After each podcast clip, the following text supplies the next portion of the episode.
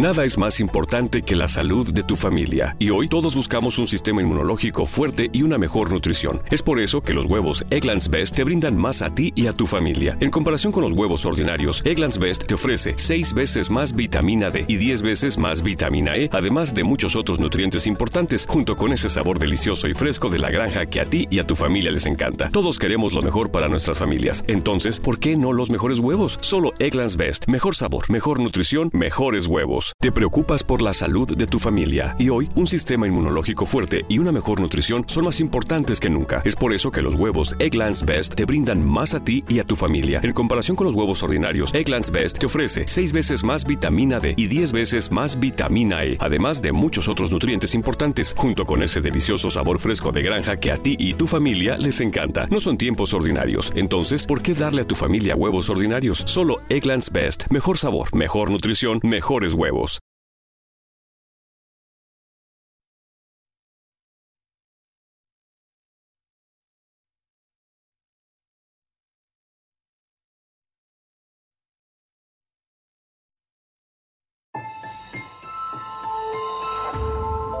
Durante años, se pensó que el Yeti vivía en los Himalayas. ¡Bienvenidos al Himalaya! Hoy, después de una extensiva investigación, sabemos que no es así. El Yeti está en México. Y este es su espacio.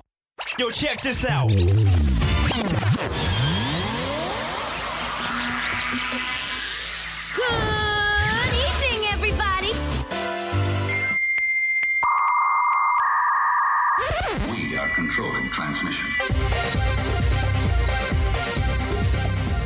Estás escuchando la nueva temporada de La era del Yeti. Tecnología, actualidad, arte, música, entretenimiento, política y mucho más en este espacio. La era del Yeti.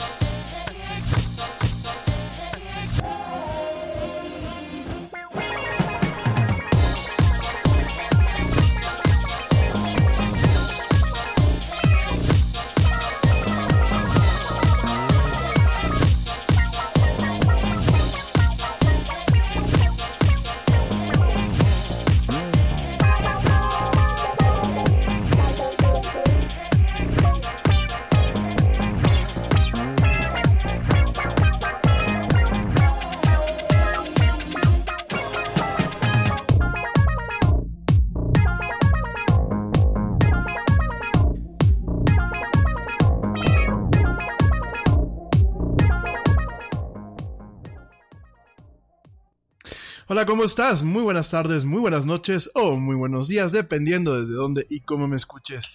Como siempre, te doy la más cálida, la más cordial y la más sincera de las bienvenidas a esto que es el programa más de pelos de la radio, el más escuchado en Iberoamérica y el más cool del Himalayas, esto que es la era del Yeti. Yo soy Rami Loaiza y como siempre me da un tremendo gusto estar contigo en esta emisión donde vamos a estar hablando en dos horas eh, dos horas y cachito, o quizás menos, porque eh, algunos de ustedes me han estado mandando algunos mensajes de que hoy es Jueves Santo y algunos ya se quieren ir de fiesta, pero bueno, vamos a estar platicando a lo largo de dos horas y cachito de mucha actualidad, mucha tecnología y muchas otras cosas más. Gracias por escucharme en vivo hoy, jueves 18 de abril de 2019, en esta emisión donde, bueno, vamos a estar platicando principalmente de Wikileaks, hoy sí, Hoy sí vamos a tocar un poquito el tema de Wikileaks. No lo vamos a hacer muy pesado, ni me voy a clavar mucho con la textura. Vamos a hablando un poquito de Wikileaks. Y vamos a tocar de paso el dichoso informe Mueller, que hoy se lanza al público. Se lanza al público redactado redactado el dichoso informe Mueller y eh, cuáles son las consecuencias que eso va a tener principalmente en la política internacional. Realmente eh, yo sé que tengo gente que me escucha en los Estados Unidos, yo sé que este programa no es de política, pero bueno, vamos a tocar un poquito el tema porque tiene que ver algo, tiene que ver algo con el tema de Wikileaks y tiene que ver bastante en el tema de cómo la política puede ir afectando. Al final del día, bueno, pues es, es actualidad y cómo va a afectar una situación... Eh, pues de turbulencia política en los Estados Unidos a los demás países e incluso también puede llegar a afectar en muchos aspectos de la tecnología. Bueno, vamos a estar platicando de eso y también, también vamos a estar platicando de Facebook y sus problemas de seguridad otra vez. Ya lo sé, ya lo sé, les juro que no tengo nada contra el señor Max Zuckerberg. Eh, digo, ya sé que parece robot y ya sé que a veces como que se le va la onda, pero pues vaya, no hay por qué tenerle mala vibra, ¿no? Sin embargo, eh, su empresa pues sigue dando mucho de que, eh, mucho que desear pues en las cuestiones de seguridad y protección de los datos de los usuarios. Hoy le tocó otra vez, les digo, una vez por semana. Otra vez le toca a Facebook y otra vez, bueno, no, no es la primera vez, ¿verdad? Y por primera vez le toca también a Instagram. También eh, el equipo de Instagram, pues hoy también lanzó un comunicado en donde también tienen algunos problemas. De entrada, y antes de seguirme eh, con todo el programa, gente que tiene cuenta en Facebook y gente que tiene cuenta en Instagram, por favor, cambien sus contraseñas. Tal cual. Tal cual. Yo sé que muchos se van a estar riendo por ahí en el fondo. Yo sé que muchos van a decir, pues no, no, no, voy a cambiar cambien sus contraseñas. Principalmente cambien sus contraseñas ya no tanto de Facebook y de Instagram, sino si ustedes están usando la misma contraseña para estas dos redes sociales.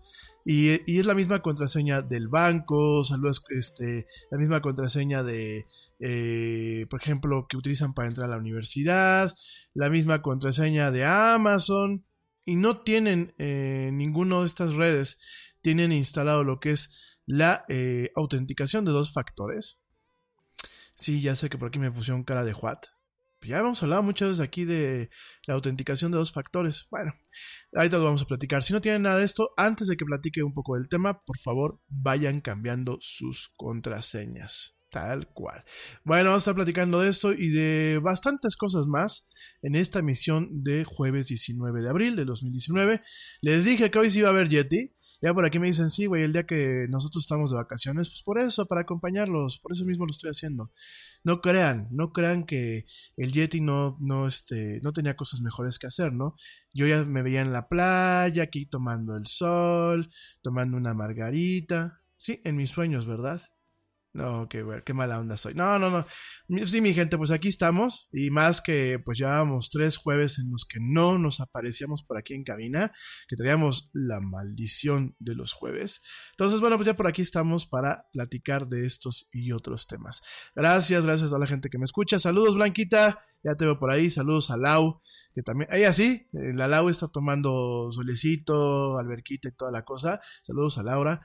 Este, también saludos por ahí a Caro y a Ale.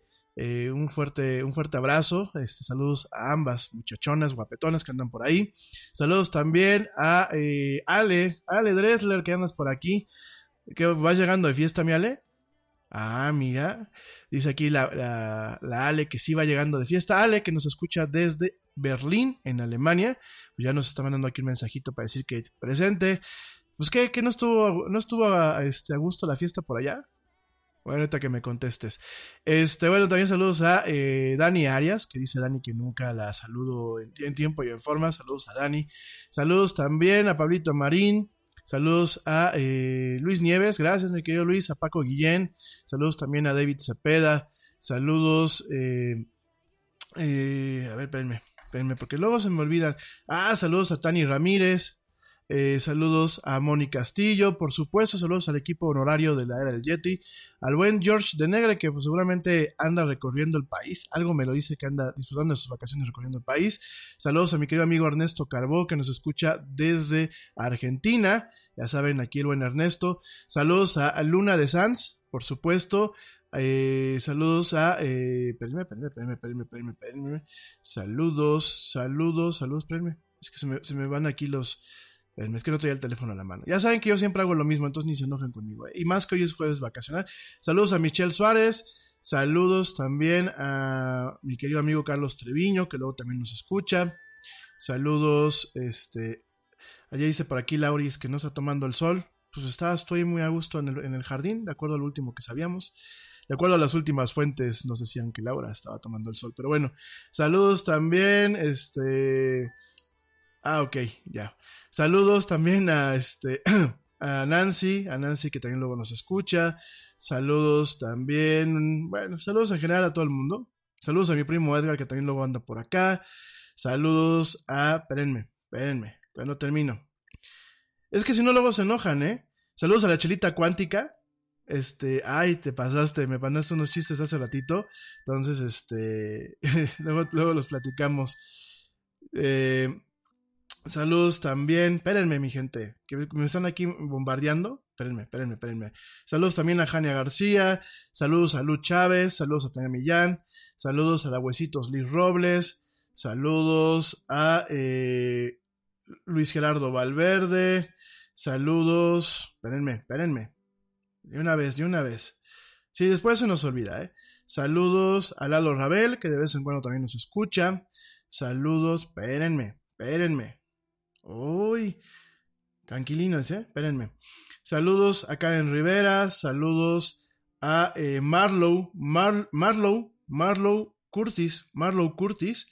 Ah, Marlow, sí es Marlow, ¿verdad? Bueno, pues espero que sí. Marlow Curtis. Marlow Curtis que nos escribe desde San Juan, Puerto Rico. Saludos a Wilber Villegas desde Barranquilla. Saludos a Cintia Lara, a Lucero Medina. Saludos a Dafne Morales. Saludos a Carlos Posada, a Luis, a Luis Pepe Juárez Velázquez. Saludos a Jarumi Enríquez. Saludos a Luis Ignacio Pulido. Saludos a eh, Paco, Paco Canales Ochoa. A Claudia Carrillo. A Beatriz Hernández. A Susana CG. Saludos también a Miriam DTE. Bueno, Miriam DTM. Saludos también a Berenice Enríquez. Te preocupas por la salud de tu familia y hoy un sistema inmunológico fuerte y una mejor nutrición son más importantes que nunca. Es por eso que los huevos Egglands Best te brindan más a ti y a tu familia. En comparación con los huevos ordinarios, Egglands Best te ofrece 6 veces más vitamina D y 10 veces más vitamina E, además de muchos otros nutrientes importantes, junto con ese delicioso sabor fresco de granja que a ti y tu familia les encanta. No son tiempos ordinarios, entonces, ¿por qué darle a tu familia huevos ordinarios? Solo Egglands Best. Mejor sabor, mejor nutrición, mejores huevos. También a Diana Pacheco. Y por último, saludos a Gabriela Prieto. Gracias, gracias de verdad, mi gente que me escuchan. Mil, mil, mil, mil gracias. Y sobre todo hoy jueves, entre que andan ahí cuidando este eh, perrillos, entre que andan tomando el sol. Sí, ya por aquí vi, Dani Arias, este, subiendo tu foto en Puerto Vallarta. Eh, no tengo nada de qué sentirme, este, de qué sentir envidia.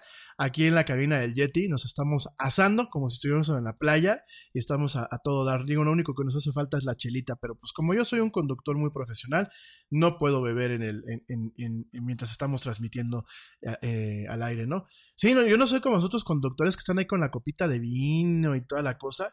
Yo no, yo me mantengo firme a mis convicciones profesionales. Pero bueno, oigan mi gente, ya mucha mamonería al principio, ¿eh? Ay, perdón, ya estoy con, los, con las palabrotas. No, oigan mi gente, bueno, ¿cómo están? A ver, platíquenme, porque yo siempre hablo y hablo y hablo, y este, a veces ustedes no me comentan nada. ¿Cómo están? Eh, ¿Cómo se están pasando? Mi gente que me está escuchando aquí en México, ¿cómo se están pasando con las vacaciones? ¿A quién le tocó trabajar? ¿A quién le tocó, este, ahorita pues vacacionar? ¿Quién está con los peques? ¿Quién tiene a los sobrinos, a los hijos, a los primos? Díganme. Bueno, ya sabemos por aquí quién tiene a los, a los peques y a los, y a los, a los sobrinos. Pero ¿quién más? Platíquenme, platíquenme. Están muy calladitos échenme, échenme un poco de porras que estoy haciendo un esfuerzo sobrehumano por estar aquí. Ah, no, no es cierto, ¿eh? De esto pido mi limosna. No, mi gente, bueno, saludos a la gente que me escucha en México, en España. También en España están celebrando la Semana Santa. Eh, saludos a la gente allá en Sevilla que están con las procesiones. Hermosas procesiones allá en, en, Sevilla, España. De verdad es que eh, pues miren, yo, a ver, yo, yo, este, pues yo respeto todas las religiones y todas las costumbres. La verdad es que no soy muy, no comulgo mucho. Yo creo que soy muy espiritual, pero a mi forma. Este, pero de verdad es muy bonito el culto que siguen con las procesiones. Es un ambiente muy espiritual es eh, cómo realmente la, gente se aferra a su fe. Y la verdad eso es maravilloso. Entonces, bueno, saludos. No, solamente allá en España, por supuesto que aquí en México también tenemos nuestras procesiones. Por supuesto que tenemos lugares como el hermoso Guanajuato, donde realmente la gente vive, disfruta y pues se enaltece en su fe. Yo creo que eso está muy padre. Yo creo que nos hace falta pues que gente que realmente a través de su fe pues logre mover mover montañas eh, de forma positiva. Entonces, bueno, pues, saludos a mi gente aquí en México, en España, en Costa Rica, que bueno, mis amigos los ticos, de verdad me honra muchísimo, han estado pero durísimos estas semanas, eh, son el tercer lugar del de, eh, origen de donde nos escuchan. Saludos a toda mi gente allá en Costa Rica, sobre todo allá en San Juan. gran, bueno, a mí siempre me han tratado muy bien por allá. Saludos a mi gente en Estados Unidos, en Guatemala, en Canadá, en Israel, en Argentina, en Colombia, en Puerto Rico, en Venezuela, en Francia, en Reino Unido, en Holanda, en Suiza, en Suecia, en, fin, en eh, Islandia y eh, ya dije Holanda, ya lo acabo de decir, si ya lo dije.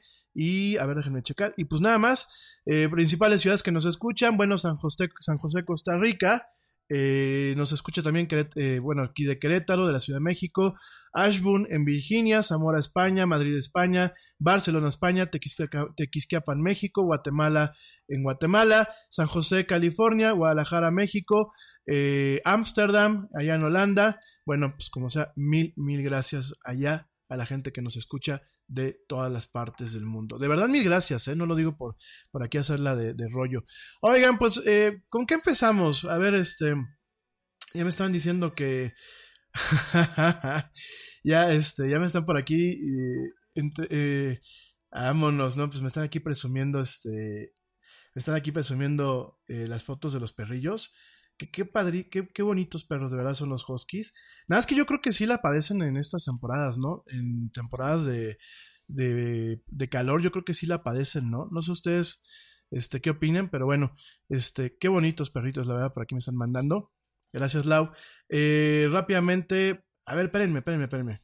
Bueno, vamos a empezar con. Me dicen que por aquí que no hable de cosas tristes. Pues si no vamos a hablar de cosas tristes, amigos. Estamos hablando, pues en buen plan, de cuestiones de seguridad y cuestiones de, de tomar precauciones, porque la verdad las cosas se están poniendo pues medio piquismiquis con el tema de Facebook y compañía. Oigan, pues hablando de Facebook, sí, ya sé que ahí voy. Déjenme les platico una nota en donde chat en Facebook terminó en ciberacoso y robo de identidad. Fíjense nada más, amigos míos, el tema de la inseguridad en estas plataformas. Ya en su momento vamos a estar hablando con la invitada especial, que esperemos que ya sea muy pronto, con Laurita. Vamos a estar platicando de eh, pues el tema de la seguridad, eh, sobre todo en las plataformas de dating, y en este caso sobre todo en, lo que es Facebook Dating. Y eh, también pues esto aplica a las operaciones normales dentro del mismo WhatsApp, del chat de Instagram, de Messenger y por supuesto pues una vez más de Facebook. En este caso, bueno, pues es una nota que se da a conocer a nivel nacional en donde una mujer de nombre Ana Cristina dio información personal, dio información personal que terminó en ciberacoso y en robo de identidad. En este caso, bueno, pues te platico que en Torreón, aquí en, en México, Ana Cristina conversaba vía Facebook con la exnovia de su hermano sin saber que quien estaba detrás de la cuenta no era realmente ella. A ver amigos, déjenme eh, hacer una pausa. No, no los voy a regañar, no me pongan esas caras, no es un plan de regaño, pero a ver, tenemos que ser eh, conciencia retomando algunas cuestiones que ya hemos platicado en este programa. Y de hecho el sábado lo platicé con algunos de ustedes, allá papás que me escuchan del hermoso Juventino Rosas, les mando un fuerte abrazo hasta allá, de verdad que no acabo de eh, agradecerles la oportunidad de que me a estar por allá platicando con ustedes. Yo les decía, tenemos, bueno, yo incluso tengo contactos que tienen 500, 600, 700 amigos, ¿no? Este, o 700 contactos en lo que es su Facebook, ¿no?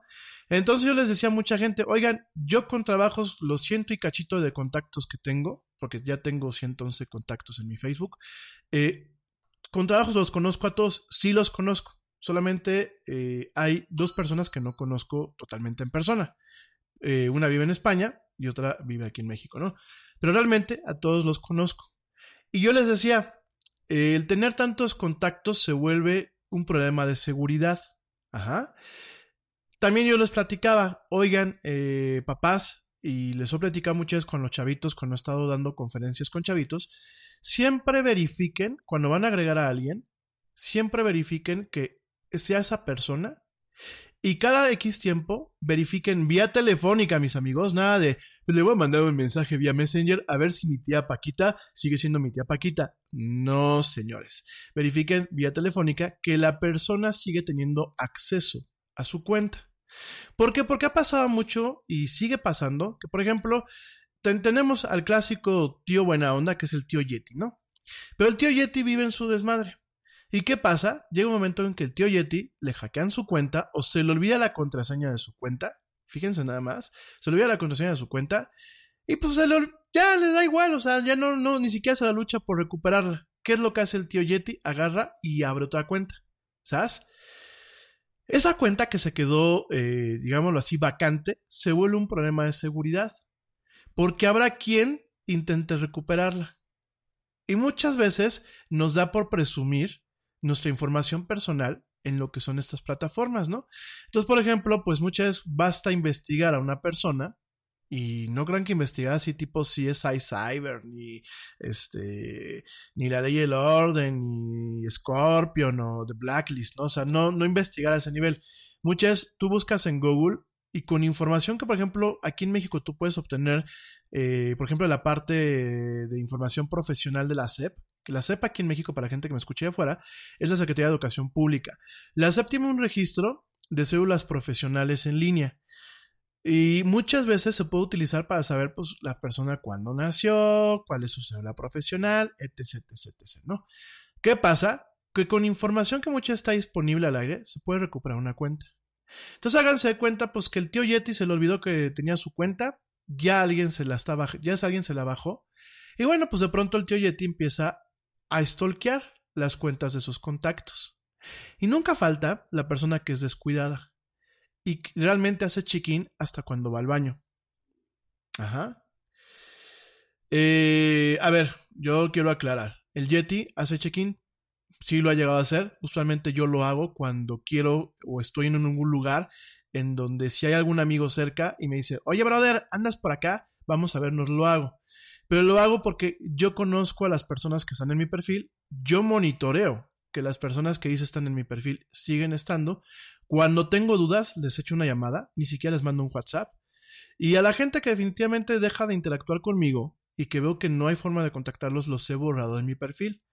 Realmente en el perfil, eh, en el mío, mío, mío, mío, porque tengo otros perfiles que son más públicos, en el mío, mío, mío, realmente es un tema un poco más privado. Por lo mismo, mi gente, porque a lo mejor uno tiene pues al tío Yeti, o a la tía Pancracia, o a la tía Jimenita, o a Johnny Bravo, y uno dice, pues bueno, son, son, este, son familia, ¿no? Son personas que yo conozco. Pero realmente tenemos ese problema. ¿Cuándo? Cuando realmente eh, nos damos cuenta que la persona que dice estar detrás de la fotografía de perfil de Facebook sigue siendo. Y yo muchas veces en este programa se los decía, y por ahí algunos de ustedes me decían, ay, Yeti, ves demasiada televisión. Oye, ya deja de ver si es iCyber, eso no pasa. Pues miren, ya está pasando, amigos míos. En este caso, pues en el caso de Ana Cristina, que conversaba vía Facebook con la exnovia de su hermano, que aparte, oigan, en fin, sin saber que quien estaba detrás de la cuenta no era realmente ella, durante 30 minutos estuvo platicando y dio información, recibió información Y todo parecía una charla normal. Pero ¿qué creen? No lo era. En este caso, esta persona eh, que se, se, hizo pasar por la exnovia de su hermano le dijo, ayúdame a contestar esta encuesta para mi materia. Y le escribió luego de un tiempo y le compartió una liga a la supuesta exnovia de su hermano. Ana Cristina, confiada, abrió la liga de inmediato y la pantalla de la computadora se volvió negra. No apareció ninguna encuesta. ¿Qué es esto? se dijo Ana Cristina. La joven dudó y pidió que a su hermano que le preguntara a la exnovia si realmente ella estaba platicando por Facebook. Too late, amigos míos. No, yo no he platicado con tu hermana, informó la mujer. La joven no lo sabía, pero una persona había ingresado a su cuenta, a la cuenta de la exnovia, y había simulado ser ella. Y ahora, Ana Cristina, de oficio comediante, también era la víctima.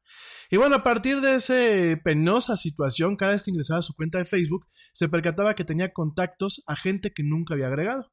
Los eliminaba y regresaban, cambió de contraseña y no sirvió, no podía desaparecer a esas personas de su lista de contactos en la red social, ¿no? Eh, de las cuentas de Facebook falsa, pues comenzaron a contactarla y acosarla. Dice Ana Cristina para el periódico Universal que no sabe cuánto tiempo tuvieron acceso a sus redes sociales pero lo que el ciberacoso y lo que parecía un hackeo se convirtió en un fastidio, ¿no? En ese sentido, Ana Cristina optó por cerrar su Facebook e Instagram, pero después siguió algo impensable. La persona que había accedido a su cuenta tenía su número de celular. Fíjense nada más, fíjense nada más, mi gente. Fíjense. Yo siempre les digo, oigan, hay que proteger sus cuentas. Y muchos de ustedes me han dicho, nah, el que nada debe nada teme. Yo no tengo nada en mi Facebook que nos pueda afectar. Bueno, hasta platicando por ahí con algunas personas que se dedican a la política, me decían lo mismo. Fíjense nada más. Y decía, la persona que había accedido a su cuenta tenía su número de celular y comenzó a acosarla con llamadas, con llamadas, mi gente, y mensajes desde distintos números. Ana, por favor, contesta, le escribía por WhatsApp. Ya sé que vas a tal escuela, ya sé que vas a tales lugares, le decía. Después le enviaba fotos, selfies que ya tenía en sus redes en Instagram. Fíjense nada más. Por supuesto, esta nota está redactada eh, pues de una forma un poco imprecisa, pero bueno, es la nota como se ha publicado en diferentes medios eh, nacionales aquí en México.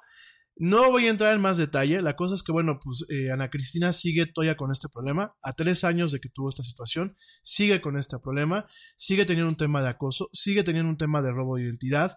en el caso, ya ha habido, en el caso de esta misma historia, eh, por allí aparentemente inclusive se sacaron créditos a nombre de ella, créditos que obviamente ahora ella tendrá que pagar en lo que hace la reclamación ante Conducef. Pero fíjense nada más la situación que se vive cuando somos poco precavidos en Internet y sobre todo poco precavidos en las redes sociales. Yo siempre les digo que nosotros tenemos que hacer una analogía entre conducir un coche y tener acceso a lo que es el Internet. Un teléfono celular hoy en día, un teléfono inteligente, una tablet o una computadora, queridos amigos, es igual que conducir un coche. Y lo he dicho varias veces en este programa y lo voy a volver a decir y no me voy a cansar de decirlo. Porque estas notas, así como la historia de, de Ana Cristina, uno empieza a ver los registros y empieza realmente a platicar con los usuarios y te das cuenta que como esta historia, tristemente, hay muchísimas. Entonces, ¿qué pasa? Eh, aquí la cuestión es, cuando nosotros agarramos un teléfono y nos conectamos, es como si estuviéramos conduciendo un coche. Por supuesto, un coche nos lleva del punto A al punto B. Por supuesto, el coche nos ofrece comodidad, nos ofrece la capacidad para desplazarnos a nuestro trabajo, a ver al novio, a ver a la novia, a ir por aquí, a ir por allá. Ajá. Realmente nos da una comodidad y realmente nos abre te preocupas por la salud de tu familia y hoy un sistema inmunológico fuerte y una mejor nutrición son más importantes que nunca. Es por eso que los huevos Egglands Best te brindan más a ti y a tu familia. En comparación con los huevos ordinarios, Egglands Best te ofrece 6 veces más vitamina D y 10 veces más vitamina E, además de muchos otros nutrientes importantes, junto con ese delicioso sabor fresco de granja que a ti y tu familia les encanta. No son tiempos ordinarios, entonces, ¿por qué darle a tu familia huevos ordinarios? Solo Egglands Best. Mejor sabor, mejor nutrición, mejor huevos. Nada es más importante que la salud de tu familia. Y hoy todos buscamos un sistema inmunológico fuerte y una mejor nutrición. Es por eso que los huevos Egglands Best te brindan más a ti y a tu familia. En comparación con los huevos ordinarios, Egglands Best te ofrece 6 veces más vitamina D y 10 veces más vitamina E, además de muchos otros nutrientes importantes, junto con ese sabor delicioso y fresco de la granja que a ti y a tu familia les encanta. Todos queremos lo mejor para nuestras familias. Entonces, ¿por qué no los mejores huevos? Solo Egglands Best. Mejor sabor, mejor nutrición, huevos. o nos abre caminos al mundo. En el caso de los dispositivos electrónicos es lo mismo. Nos abre comodidad, nos abren eh, diferentes espacios, nos permiten eh, recorrer lugares que de otra forma quizás no tendríamos acceso. Pero ¿qué pasa, mi gente? Cuando no se tiene cuidado cuando se conduce, ¿qué es lo que nos pasa? Pues chocamos. Y en el choque podemos afectarnos nosotros, podemos afectar a la gente que viene con nosotros y podemos afectar a terceras personas que son peatones y que es gente que está en la calle, otros conductores. En el caso de Facebook, podemos afectar no solamente a nosotros, podemos afectar a terceras personas. Fíjense nada más cómo la cuenta de la exnovia del hermano de Ana Cristina, te aparece en telenovela, ¿eh? Este, fíjense nada más cómo esa, desde esa cuenta ya, ya se comprometió y, ya, y afectaron a varias cuentas, porque, bueno, pues por lo menos aquí Ana Cristina está platicando ese tema. Pero y las demás personas que estaban en la cuenta de la hermana, de, la exnovia del hermano de esta persona. O sea, fíjense nada más los vectores de ataque y fíjense nada más cómo se puede volver un tema bastante viral. Cómo una cuenta que se afecta puede afectar a varias más. Entonces, mi gente, vuelvo a lo mismo. Y de verdad no me voy a cansar de decirlo. Porque, aunque no lo platico al aire, muchos de los mensajes que en ocasiones me llegan es para decirme, me pasó esto, ¿qué puedo yo hacer? Y el problema, desafortunadamente, es que cuando ya pasan las cosas, en ocasiones es difícil solucionarlas. En el caso de Ana Cristina, pues ya lo vimos. A tres años de que, de que estuvo que cerrar sus cuentas y todo y que cambió su celular, volvió a abrir cuentas y le volvió a pasar lo mismo. Por supuesto, yo pienso que en el caso de esta persona ya también hay un tema de ensañamiento.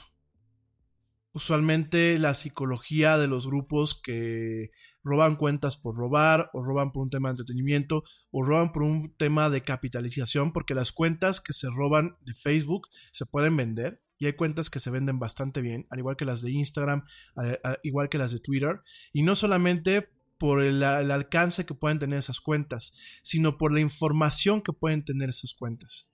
Yo te recuerdo que hay formas de bajar la información de Facebook, te lo he platicado en ocasiones, y cuando tú bajas la información de Facebook, tú puedes tener un archivo, un archivo en tu máquina que tú puedes buscar y puedes ver pues lo que has hecho desde que te diste de alta en Facebook hasta el punto del día de hoy o hasta el día que tú bajas el archivo.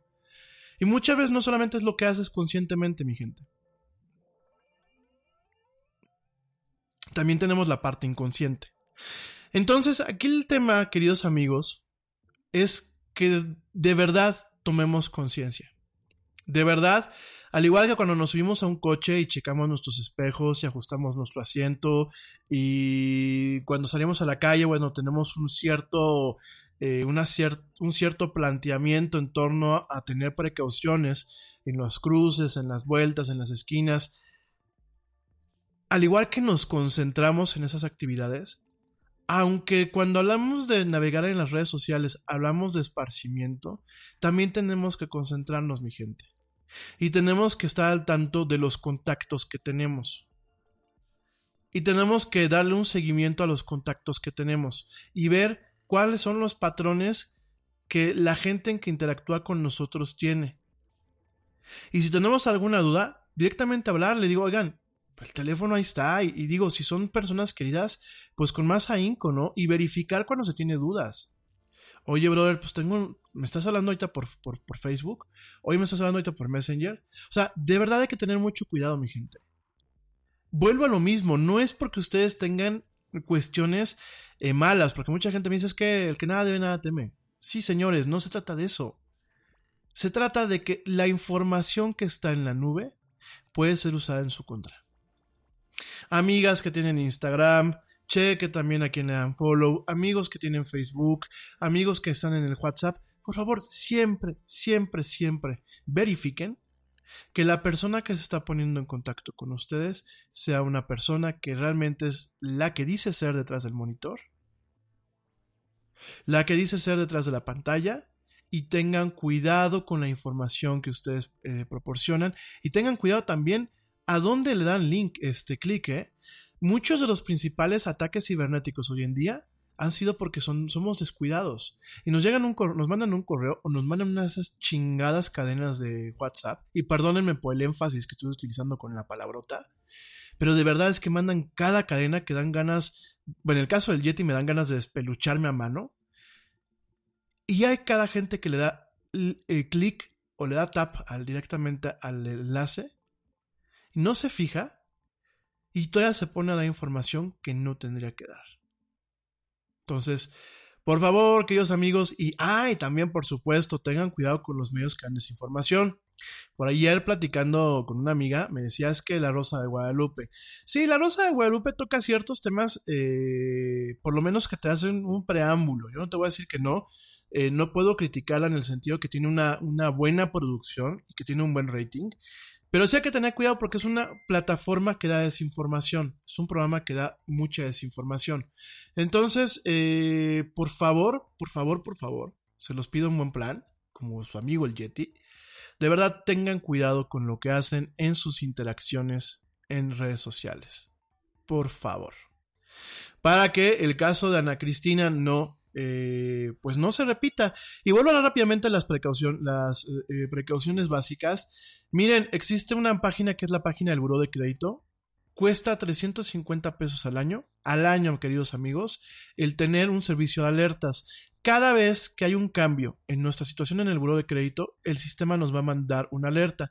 ¿Cuál es un cambio? Un cambio es tienes un nuevo crédito o tienes una nueva consulta de alguna institución financiera o de, por ejemplo, algún prestador de servicios como Sky, como Telcel, como ATT, y eso te lo notifican. Cada vez que se abre una cuenta nueva, ¿cómo es una cuenta nueva? No solamente son cuentas de banco, son cuentas de tiendas departamentales, son créditos eh, hipotecarios o créditos eh, automotrices. Eh, también aparecen las cuentas de lo que son los servicios de telefonía móvil inclusive o los servicios de televisión de paga. Ahí aparecen. Entonces, esto es muy importante porque cuando hay un robo de identidad, quien te va a permitir, quien te va a avisar en tiempo y en forma, va a ser el buró de crédito. Para que tú puedas ir y entonces ir con la Conducef y además ir al Ministerio Público a levantar un acta e ir a la Conducef a avisar que estás teniendo un problema en donde tu identidad ha sido usurpada y se está utilizando para sacar créditos nuevos. Entonces, eh, burodecredito.com.mx es la página 350 pesos al año, no al mes, queridos amigos, al año, para tener este servicio de alertas y tomar precauciones, por favor. De verdad.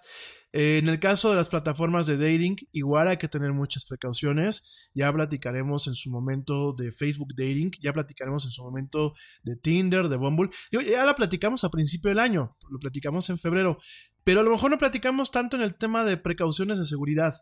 Y definitivamente, hoy por hoy, este tipo de plataformas están abriendo, sí, puertas a establecer relaciones amistosas, relaciones amorosas, eh, pero también, si no tenemos cuidado, estamos teniendo problemas y estamos teniendo puertas abiertas a temas en donde nuestra seguridad y la privacidad de nuestra información se puedan ver vulnerados. Por favor, tengamos cuidado con todo eso. La era del Yeti. Oigan, pues este, pasando a otros temas, déjame te platico.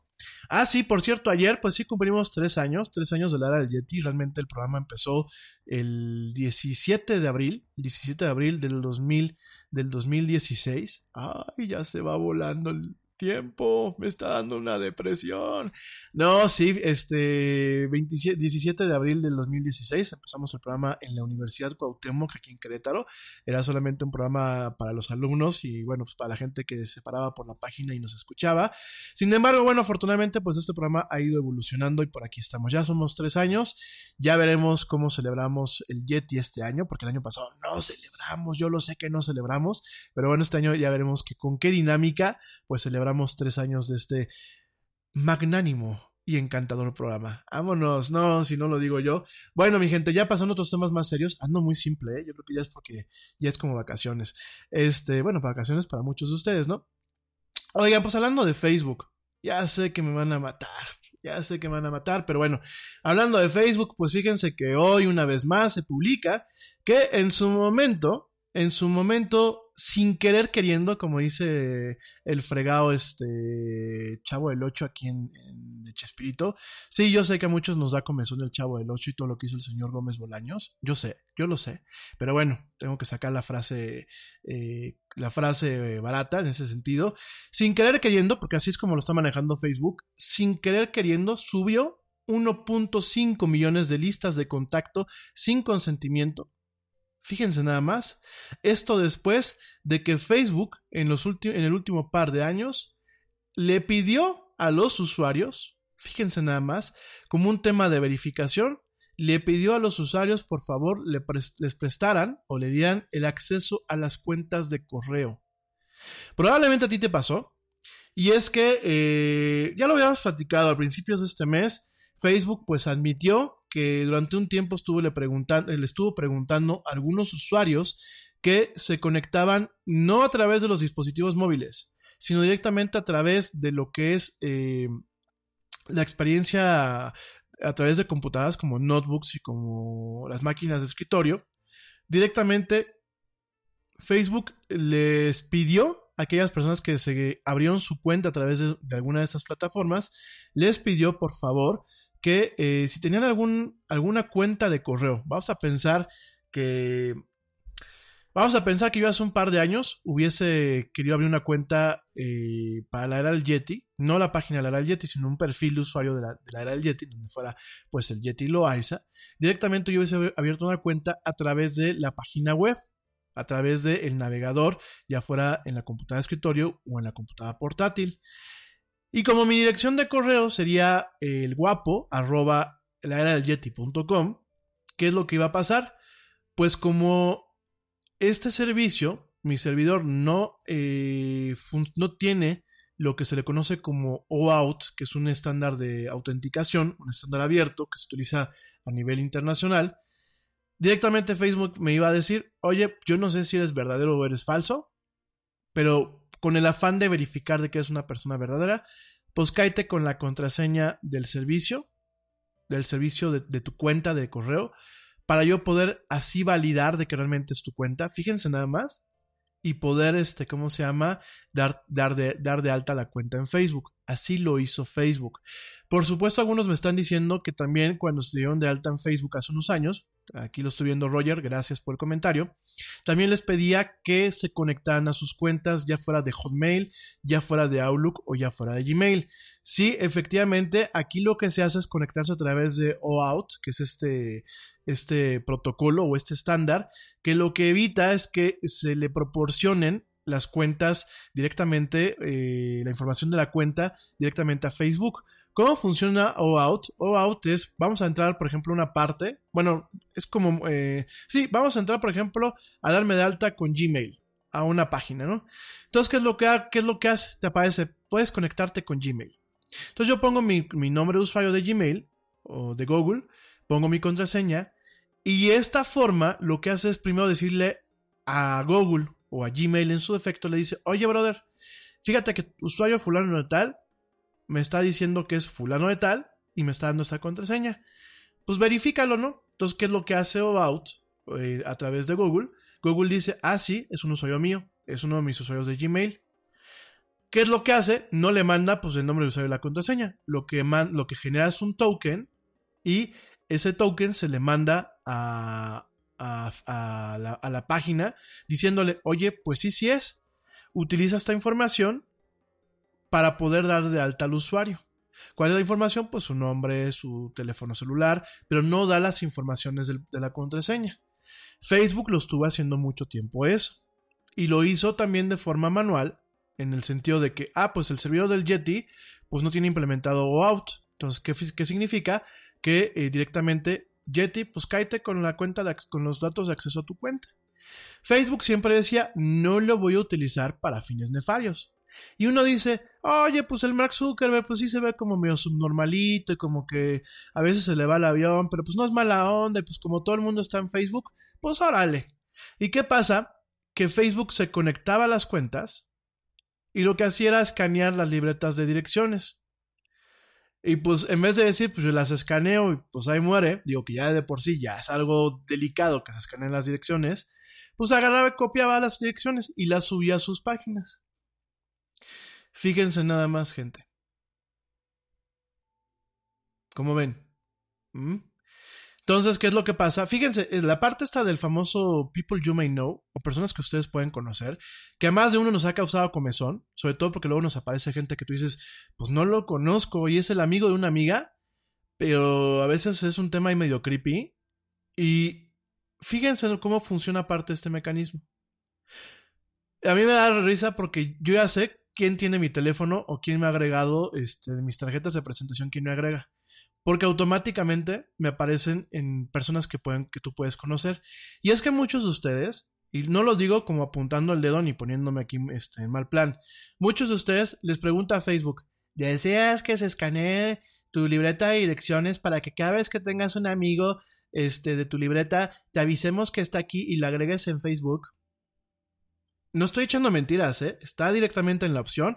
Ustedes váyanse a la parte de contactos, a la parte de, agregar personas, donde están los iconitos de los dos, este, eh, la muchacha y el muchacho, hasta, hasta pegadito a donde está la, ¿cómo se llama? El, el icono del, del timeline. Y miren, ya tengo ya a varias personas que ya sé que me, que me agregaron en algún momento. Fíjense nada más, que ya sé que me agregaron en algún momento, este a, a, a, su, a, su, a, sus contactos, porque abajo, abajo les aparece, eh, en algún, les aparece en algún momento, o les aparece este, una opción en donde dice agregar, agregar contactos. Permite que Facebook agreguen contactos. Entonces, ¿qué pasa? Este, pues directamente, eh, eh, ¿cómo se llama? Directamente, este, la gente da que sí, que escaneen sus contactos. Y de hecho Facebook te pide, te pide permiso de que, ¿cómo se llama? De que, eh, pues directamente, eh, espérenme un segundo. Espérenme, espérenme, espérenme, espérenme, espérenme, espérenme. Ahorita les contesto también a, a, un par de personas que aquí me mandaron un mensajito. Este, saludos primo, te mando un fuerte abrazo que también estás por acá. Eh, directamente, queridos amigos, perdónenme, directamente eh, les aparece esta opción y luego les pide permiso para acceder, ya sea en Android o en iOS, les pide permiso para acceder a la libreta de direcciones.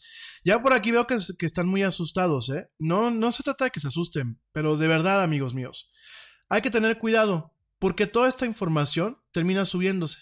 Y en este caso, Facebook reconoció el día de hoy que sin querer queriendo, subió listas completas de contactos con teléfonos, con direcciones, con direcciones de correo electrónico, con fotografías de 1.5 millones de personas de estas cuentas sin la autorización o el consentimiento o el conocimiento de los usuarios. Fíjense nada más, en ese sentido, bueno, pues el experto en seguridad Bennett Cyphers, eh, que pertenece a la Electronic Frontier Foundation, dijo eh, a principios de este mes que eh, le había, bueno, que se había dado cuenta o le habían dicho a algunos usuarios que eh, Facebook le estaba pidiendo las credenciales de acceso, o sea, el nombre de usuario y la contraseña de sus cuentas de correo electrónico personales como parte de un proceso de registro que es prácticamente indistinguible a un ataque de phishing. Fíjense nada más, queridos amigos. ¿Sí se acuerdan qué es el phishing? El phishing es, por ejemplo, la forma en la que atrapan a través de mensajes falsos de Banamex o a través de mensajes falsos de CFE, eh, atrapan, por ejemplo, información de cuentas de usuario. Y en este caso, pues prácticamente está diciendo este, este asesor de seguridad con toda la razón del mundo que Facebook utilizó ciertas herramientas para hacer prácticamente un ataque de phishing contra sus usuarios. Asimismo, fíjense, el día de ayer Business Insider publicó un reporte, un, reporte, perdón, un reporte, o sea, oh my god, no, un reporte en donde directamente eh, Facebook ha dicho que automáticamente extrajo listas de contactos, queridos amigos, listas de contactos que pueden ser, que pueden ser inclusive de trabajo, porque cuántas personas no tienen servicios de trabajo y utilizan sus cuentas de correo electrónico empresariales para darse de altas. Entonces, fíjense, nada más utilizó eh, listas de contacto de 1.5 millones de cuentas de correo, a las cuales jamás se les pidió permiso, y toda esta información fue subida. Fíjense nada más, no solamente se encuentra en posesión de Facebook, sino como platicamos hace unas semanas, hay bases de datos en donde encontramos que a Facebook se le filtraron cierta información, no solamente de usuarios de la red, sino de usuarios secundarios, ¿no? Entonces, fíjense este tema que es bastante, bastante, bastante grave. Eh, al respecto, bueno, pues dice directamente Facebook que nunca vio los contenidos de estos correos, que aparentemente no ha tenido ninguna fuga al respecto y que puede verificar la seguridad de lo mismo. Sin embargo, sí dice que Facebook ha utilizado esta información para hacer las sugerencias de amistad, el famoso People You May Know o personas que puedes conocer. Y para mejorar su publicidad. En esta parte, la de eh, publicidad eh, dirigida o targeted advertising, que así se llama, en donde pues directamente al Rami, en, base a un perfil que ya hizo eh, el sistema, o la Ale, o la Caro, o la Violeta, utilizando este tipo de sistemas, ya les mandan publicidad que, a ver, lo de menos es que a uno le manden publicidad, por ejemplo, pues aquí al Yeti de condones, ¿no? Que le manden eh, publicidad de robots o de teléfonos. Lo demás es que de alguna forma siempre hay manera para los publicistas de vincular ciertos usuarios y sobre todo de seguirlos a través de la red, lo cual no está padre, mi gente. Y como publicista y como mercadólogo, te lo digo, no es tan necesario seguirle tanto la huella a la gente en la red, sobre todo porque pues de, eso a otro tipo de cosas hay un paso y hay una delgada línea. Ah, pues fíjense nada más este tema. Eh, directamente, bueno, pues ya Facebook dijo que a principios de este mes eh, eh, paró o detuvo el utilizar la verificación de correo electrónico para la gente que está intentando verificar o estaba dando de alta por primera vez una cuenta en Facebook. ya tomó supuestamente medidas para poder borrar hasta 1.5 millones de eh, listas de, de contactos que, bueno, pues directamente la gente subió. De acuerdo a lo que dice Facebook, pues aparentemente, porque así, lo, así viene la nota de prensa, aparentemente ninguno de esos contactos fue compartido con nadie más, ya los están borrando, ya han arreglado el problema eh, de causa, ya, ya han borrado la, la causa del problema, ya han borrado parte de lo que es la funcionalidad y eh, están permitiendo, están permitiendo que la gente revise y administre sus contactos y la forma en la que comparten sus contactos directamente en la parte de configuración de Facebook, ¿no? En este caso, bueno, pues, eh, a ver, mi gente, bueno, este, ni hablar. Miren, no voy a entrar en tanto detalle ya con esto. Porque también tengo que seguir con lo de Instagram. Sí, sea, Facebook siempre da para hablar. Eh, a ver, volvemos a lo mismo, porque cuando yo platico ese tipo de temas, automáticamente ustedes me dicen, entonces la solución es, borrar la cuenta. Miren, la última solución es como cuando uno choca y dices, ya me quedé traumado y no quiero volver a tomar un coche. Pues sí, la última solución es no volverse a subir un coche. Por supuesto, no estás exento de accidentes. Pero por lo menos en ese sentido, pues tú ya no serás responsable de los mismos, quiero pensar. Aquí el caso es que también una solución final sería directamente que la gente cerrara sus cuentas, pero no se trata de eso, amigos míos. Lo de que se trata es que realmente nos eduquemos y cobremos conciencia de nuestras interacciones en línea. Aprendamos a leer lo que las pantallas de los teléfonos nos presentan. Muchas veces los teléfonos no nos mienten, ¿eh? Las máquinas no suelen mentir.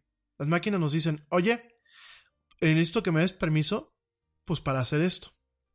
¿Y qué es lo que hacemos muchas veces? Ni siquiera leemos el cuadrito, lo único que buscamos es el aceptar y ya. Y muchas veces el mismo aparato te dice, oye, tengo un error aquí. Y la gente en ocasiones me dicen, oye, Yeti, este, fíjate que me está dando un error del teléfono. ¿Qué error? A ver, te lo paso. Y son errores que son, son muy, este, pues vaya, son muy claros porque el teléfono te está diciendo qué está pasando, ¿no?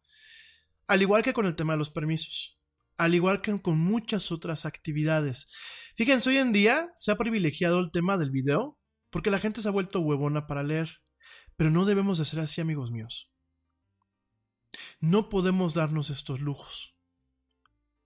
Y no podemos darnos el lujo de dejar las cuentas abiertas como si fueran puertas de par en par, ya que si no lo hacemos con tu coche o con tu casa, ¿por qué lo vamos a hacer con nuestra información personal? No podemos confiar en Facebook, no podemos confiar en Instagram, no podemos confiar en Twitter. Al final del día son empresas. Lo hemos platicado mil veces. Tenemos que confiar en los conocimientos que nosotros vayamos adquiriendo y en la atención que vayamos teniendo en estas cosas.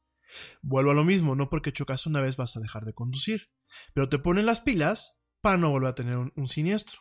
Y lo mismo es en estos casos. Cada vez que yo te platico de esto, a mucha gente me dice, es que me vale madre, güey. No, está bien, yo cumplo, no puedo obligar a nadie que lo haga. Últimamente cada quien es dueño de su vida y quien quiera tener un problema el día de mañana, bienvenido. Miren, nadie, escarmienta en cabeza ajena. Pero cuando yo les digo, oigan, cambien sus contraseñas, oigan, tengan cuidado con esto, es un tema en buen plan. Es un tema en buen plan porque todavía no nos cae el 20 que lo que hacemos o dejamos de hacer en nuestros dispositivos y nuestra vida digital, en cualquier mal momento puede tener consecuencias muy graves en nuestra vida real. ¿Y saben qué es lo peor? No solamente para uno, sino para los seres que muchas veces nos rodean. Ojo, no les digo dejen de usar Facebook. No les digo apaníquense. No les digo eh, linchen a Zuckerberg con un machete. No, señores, no va por ahí el tiro. El tiro es vamos a aplicarnos. Vamos a poner atención a lo que hacemos. Vamos a dejar de compartir desinformación. Vamos a tener cuidado con, las contraseñas. Yo sé que da muchísima flojera aprendernos contraseñas, mi gente. Pero chingado, nos aprendemos muchas veces los nombres de una serie de televisión. O nos aprendemos muchas veces los nombres o, claves de, de, inclusive hasta más, más difíciles o más absurdas se puede también para el tema de Facebook. Y si no nos podemos aprender, cómprense una libreta que guarden prácticamente en, una caja fuerte o que guarden abajo del colchón y apunten ahí las contraseñas hasta que se las aprendan. Pero no me vale lo que me digan, ay, Rami, porque muchas veces me pasó y lo he platicado en este programa, cuando me tocó pues administrar algunas, algunas redes para algunos clientes, ay, Rami, no, ¿por qué me pones una contraseña tan difícil? Pon algo más fácil. Oye, pero es que algo más fácil, nadie sabe qué meter a mi cuenta porque yo soy muy aburrido, yo soy un vendedor de bienes raíces, o yo tengo una empresa de tecnología, o yo pues vendo productos multinivel. Ah, ¿quién sabe qué meter a mi cuenta? Y de verdad, mis queridos amigos, el que tengamos vidas pedorras o muy sencillas no significa que nuestra información no tenga un valor, no tenga un costo y no pueda ser utilizada en nuestra contra. Con esto tampoco les digo que ahorita le pongan eh, masking tape a las cámaras de, las, de, los teléfonos o que les pongan masking tape a las cámaras de las computadoras o que se pongan un gorrito de aluminio. No se trata de entrar en pánico, gente. Se trata de estar totalmente consciente en nuestras interacciones y de ser responsable. Digo, porque pues para eso, pues mejor no se suban a un coche, de verdad. O sea, es, si se fijan en la misma analogía, pero bueno, dije que no iba a regañar a nadie. Nada más te comento que, bueno, pues Facebook la volvió a hacer. 1.5 millones de listas de contactos de gente subidas a sus plataformas sin cualquier tipo de consentimiento. Ni hablar. Eh, saludos, eh, saludos a Michel Suárez, te mando un fuerte abrazo, mi estimado, muy fuerte abrazo, muchas gracias por escucharme.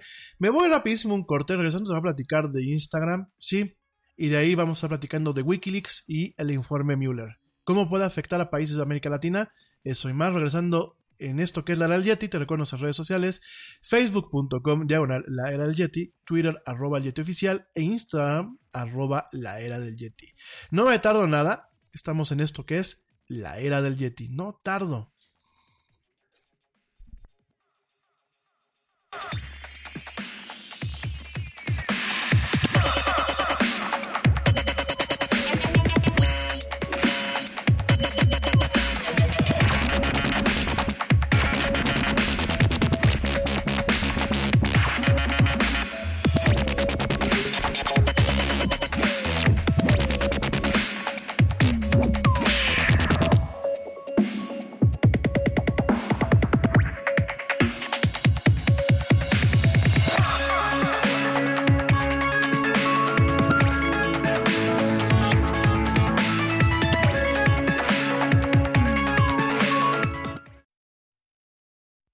Check this out. Este corte también es moderno. No te vayas.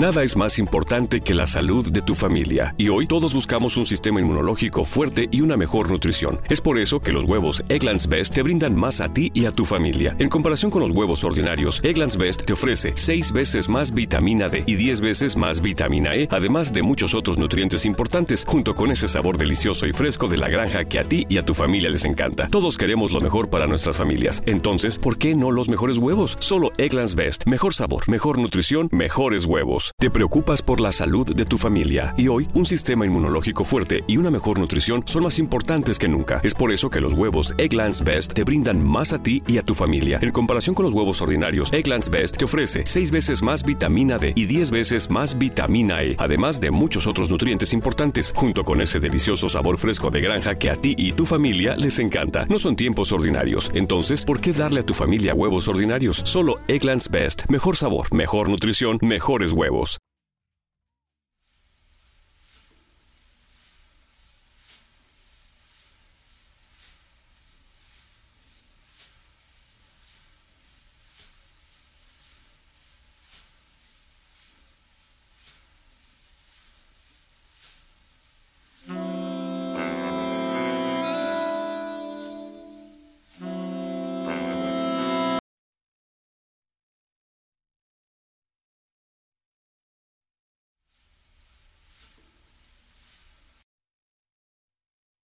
Uh...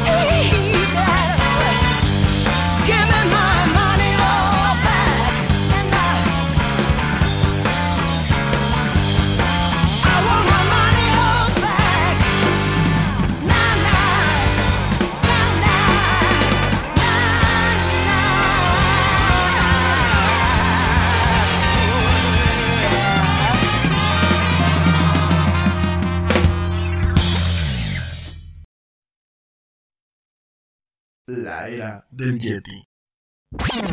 We are controlling transmission. Ya estamos de vuelta en la era del Yeti.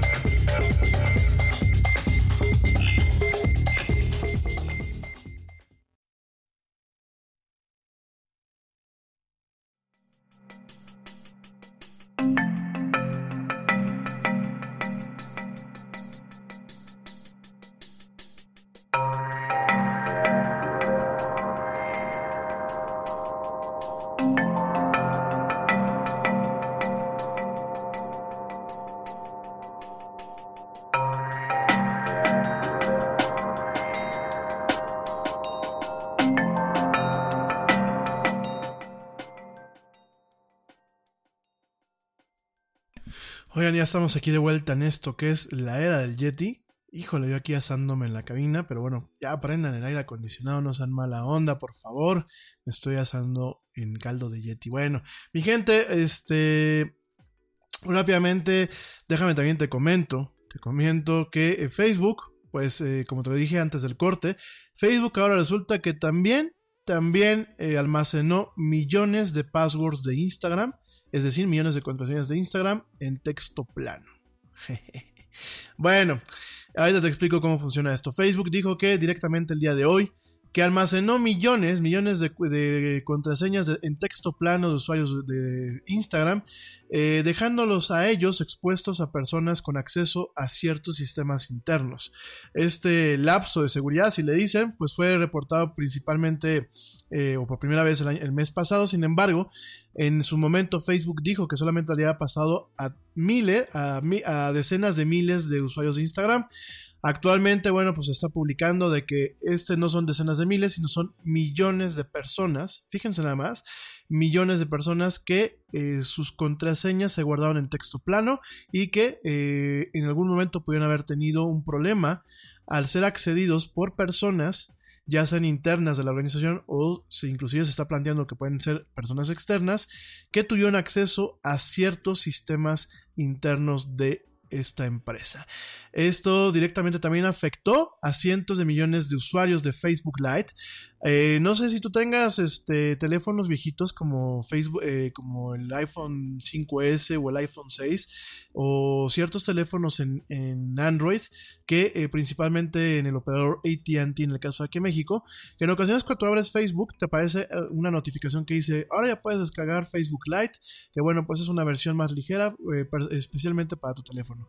Bueno pues la gente que utilizó Facebook Lite tiene el mismo problema Además de que, bueno, los eh, varios millones de personas que se vieron afectadas eh, de usuarios normales de Facebook que platicamos hace 15 días. En fin, miren, cuando uno tiene una contraseña, que ya por aquí me están haciendo la pregunta, ¿qué es eso de texto plano? En los sistemas modernos, bueno, los sistemas modernos, pues prácticamente desde que yo tengo uso de razón y empecé a utilizar eh, uso de razón digital, ¿eh? desde que empecé a, utilizar este tipo de sistemas y conocí un poquito cómo funciona Unix y funcionan algunos sistemas de autenticación dentro de sistemas como Unix, dentro de páginas web, en el tema, por ejemplo, de WordPress, todo este tema de desarrollo web, eh, existe algo que se llama hash o salt en el caso de las contraseñas. ¿Qué es lo que uno hace? Bueno, existen bases de datos, porque eso es lo que son, que guardan un nombre de usuario y una contraseña. De tal forma que cuando tú te conectas, el sistema valida y dice, ah, pues sí es el Rami, y órale, pues pásale chato. En su momento, yo me acuerdo cuando empecé un poquito con ese tema de administración de sistemas, allá en los tiempos en los que Linux era Linux, no las mutaciones que hoy tenemos, me acuerdo que una eh, siempre se tenía que, había, una contraseña que se llama, eh, bueno, una base de datos, en aquel entonces, ahora ya existen diferentes mecanismos de seguridad, pero antes la base de datos más común era PAS, eh. Esta, en muchas instalaciones de Linux, no venía encriptada. De tal forma que cuando yo me daba de alta como usuario principal o como usuario administrador, o daba de alta a los usuarios, eh, la información se guardaba en texto plano. Cuando se guarda la información en texto plano, ¿qué pasa? Pues está Don Hacker. Don Hacker llega y si logra tener acceso al sistema de archivos de una computadora o de una máquina, puede bajar esa base de datos. Acto seguido, la abre y, oh sorpresa, pues como si fuera un directorio telefónico, está el nombre de usuario y la contraseña en texto plano. Lo que se hace hoy en día, en prácticamente todos los sistemas, eh, se hashea o se saltea lo que es la contraseña. Entonces, cuando nos estamos dando de alta, esa contraseña lo que se le aplica es un proceso matemático, de ahí viene el, término hash o el término salt. Ese proceso matemático lo que hace es convertir, utilizando un algoritmo, convertir esa contraseña a una serie de dígitos que de entrada no tienen, pues no, no se parecen a nada, ¿no? ¿Qué es lo que hacemos cuando entramos a una página web o entramos a un servicio o entramos a, alguna conexión que nos requiere un nombre de usuario y una contraseña? Nosotros metemos el nombre de usuario y la contraseña, pero la contraseña se le aplica esa secuencia matemática o bien se utilizan también llaves, llaves privadas para firmar lo que es esta contraseña y, encriptarla. Entonces, ¿qué pasa? Pues cuando se aplica este algoritmo, el resultado es el que se checa contra eh, la, la, base de datos. Cuando un hacker se llega a tener acceso a esta base de datos, como esta parte está encriptada y muchas veces no se tienen las llaves o los certificados o el algoritmo para poder desencriptarlo, no se puede hacer nada con esa información, en teoría, ¿verdad? No sé, la gente que eh, que, sabe un poquito de tecnología y que administra mejor las redes que yo, sobre todo el tema de redes Unix, y Linux, díganme si, es un tema preciso lo que estoy diciendo, ¿no? Digo, por lo menos así yo siempre lo entendí y así siempre lo he manejado. Hasta la fecha del día de hoy, digo, no me lo estoy dando muy acá, hasta el día de hoy sigo administrando servidores, ¿no? Entonces, ese es el proceso. De hecho, por ahí déjame te cuento que hay... Eh, hay varios partidos políticos aquí en México en formación no te voy a decir cuál, hay un partido político que puso su forma en internet y las primeras veces que nos dimos cuenta no tenía ni el candado de que la conexión estuviese encriptada. Y ojo, para registrarte te piden hasta la credencial, el número de la credencial para votar para, con fotografía de aquí en México, el famoso INE, y te pedían también la dirección de tu casa y todo. Por ahí, en su momento, dicen las malas lenguas, ajá, así lo vamos a dejar, no me hagan hablar de más, dicen las malas lenguas que da forma guardaba todo en una base de datos sin encriptar la información. Y sin los datos de los administradores que hicieron esa forma estaban guardados sin ningún tipo de seguridad. ¿Qué pasa, amigos míos? Pues fíjense que yo, vamos a pensar que pues yo tengo un, yo, yo soy el presidente de este país, tengo un partido que domina, pero yo estoy loco y tengo ganas de que de quedarme en el poder, pues infinitamente, ¿no? O sencillamente quiero que mi partido se quede pues toda una vida, ¿no? Ya nos pasó con el PRI, ¿no? ¿Qué pasa? Pues para quitarle un poco de tracción a estos partidos, yo agarro a mis chavos y les digo, oigan, ataquen este lugar. Y a lo mejor el daño no se hace directamente obteniendo la información de estas personas, sino se hace eh, publicando que está esa información a la vista de todos y contactando a algunas personas para decirles, tenemos tu información, ¿eh? Yo que tú no me afiliaba a ese partido, porque le puede pasar algo muy grave a tu familia. Sabemos dónde vives. Si tú crees que eso es un escenario exagerado, créeme, créeme que no lo es. Y en el caso de Facebook, es muy grave porque estas contraseñas no se guardaron en un formato encriptado, no se guardaron en una forma de seguridad y actualmente toda esta información estaba guardada dentro de servidores de Facebook y fue accesible a más de 20.000 empleados, más algunos contactos fuera de la empresa. Por aquí me pregunta Rafael Moreno, me dice, Rafael Moreno, saludos mi querido Rafael, me dice Rafa Moreno, sí, es lo mismo que pasó con cultura colectiva. No, lo de cultura colectiva es otro tema diferente, ya lo platicamos en su momento, pero te lo repito rápidamente. ¿Qué fue lo que pasa? A ciertas eh, portales o ciertas eh, eh, páginas, páginas de fans que tienen muchos seguidores y que son páginas que aparte invierten mucho dinero en campañas de publicidad de Facebook, Facebook ha tenido ciertas concesiones con ellos. Y en ocasiones les dicen, oye, pues me gastaste más de 10 mil dólares en, en publicidad, tienes un chorro de gente, o más de 5 mil en algunos casos, tienes un chorro de gente, yo te quiero ayudar a que realmente la gente se quede enviciada en la plataforma y me utilicen y que tú tengas pues más gente y puedas vender más tu publicidad. Te vendo esta base de datos con todos los usuarios de tu región que me visitan para que sepas pues un poquito cómo es el comportamiento del consumidor y etc, etc, etc, etc. Eso fue lo que pasó con Cultura Colectiva. La base de datos que Facebook le dio de buena gana, pues a los de Cultura Colectiva les valió madre y dijeron, ay, la vamos a subir aquí en Amazon. O sea, así como casual, no la voy a subir a Dropbox, la voy a subir aquí a Amazon, a la parte de Amazon que da servicios en línea.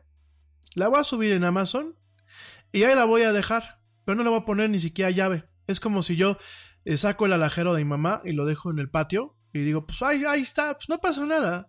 Eh, lo dejo ahí en la entrada de la casa. Fíjense nada más, mi gente. Fíjense nada más. Entonces, en este sentido, pues, eh, dice directamente eh, Facebook que no hubo un acceso malo a estas contraseñas, que no hay evidencia de abuso o de un mal uso. Directamente no le está recomendando a los usuarios que se cambien sus contraseñas. Yo sí te lo recomiendo, cámbialos.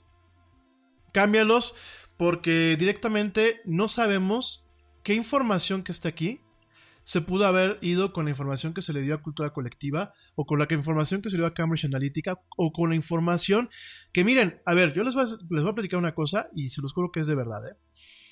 Hay páginas en lo que es la Deep Web. La Deep Web, ya les platico un poquito, que es cuando tú entras a través de una plataforma que se llama Tor a eh, estar haciendo, este, bueno, una parte del Internet que está oculta. Es decir, miren, el, como lo platicamos en su momento, la Deep Web es, como si fuera, tenemos un cable, o no, que tenemos una tubería, que es todo el Internet. La Deep Web es una pequeña tubería que viaja dentro de la misma tubería, que solamente puedes acceder de una forma. Perdónenme. es que ando medio con los cambios de temperatura, como que la garganta me anda queriendo dar data. Entonces, este, fíjense nada más, la Deep Web es eso. Y hay foros, fíjense, hay foros en donde eh, los hackers llegan y, y, a ver, no hacker malo como lo ve uno en la televisión y el chavo que está aquí. O sea, hacker puede ser cualquier persona que, que inclusive tenga un tema de curiosidad. No todos son gente nefasta. Y hay chavitos que son genios y es su forma de mostrar de, oh, sí, mira, mira qué fregón soy. ¿Ya viste? Acabo de bajarme una lista de 25 millones de usuarios de Facebook. La voy a compartir aquí para que vean que yo lo hice. Y por ejemplo, en este caso, pues la comparten los vínculos en, este tipo de, foros. Por aquí, eh, por aquí la chelita cuántica me dice que ya sabe, eh, que sí, ya, sabe de cuáles estoy hablando. Sí, que ya te he visto por ahí conectado también. Y es diario, diario. De hecho, hay, un, hay, hay partes en estos foros en donde directamente eh, dice abiertamente, ¿no? Este, ¿cómo se llama? Dice directamente, este... Eh, oye, pues acá, acabo de bajar, o sea, es una sección en los foros en donde se llama este fugas, ¿no? O bases de datos, ¿no? Y directamente van subiendo los links o van subiendo fragmentos de, la base, de las bases de datos, ¿no? Entonces, este. Saludos a Susi Flores, que ya por aquí me está escuchando. Te mando un fuerte abrazo, Susi. Gracias por escucharme. Y entonces nos topamos con esta cuestión en donde diario, y de verdad la gente que, entra, que tampoco es muy difícil entrar, ¿eh? o sea, es nada más dedicarle un poquito de tiempo y aunque uno no sea ni hacker ni nada por el estilo, pues está ahí de metiche. Y van subiendo estas bases de datos. Y fíjense, es un tema en donde en ocasiones se ve más de lo que los medios dicen o se ve más de lo que las mismas empresas dicen. Porque a las empresas les meten goles por todas partes, ¿no? Entonces, este Fíjense nada más, ¿no? O sea, fíjense nada más este, es, cómo son esas cuestiones. Y si bien Facebook no lo está recomendando, yo insisto, mi recomendación es cambien las contraseñas. Si no lo han hecho, cámbienlas, de verdad. Cambien las contraseñas. Cambien las contraseñas de sus demás servicios, queridos amigos. Es decir, si tienen la contraseña de Pepito29 en Facebook y la tienen para su cuenta de Hotmail y la tienen para su cuenta de Gmail, y la tienen para su cuenta de la universidad, y la tienen para su cuenta de la empresa, y la tienen para la cuenta del CFE, y la tienen para la cuenta del banco, cámbienlo. No se esperen. Porque el problema no es de que uno tenga las cuentas de las redes sociales, el problema es que somos tan descuidados en ocasiones que usamos la misma contraseña sencilla en todos los malditos servicios. Y después nos meten los goles. Bueno, me, sé de algunas personas que tienen la cuenta de las aplicaciones, por ejemplo, para pagar de ATT. Acuérdense que ATT tiene su aplicación para pagar.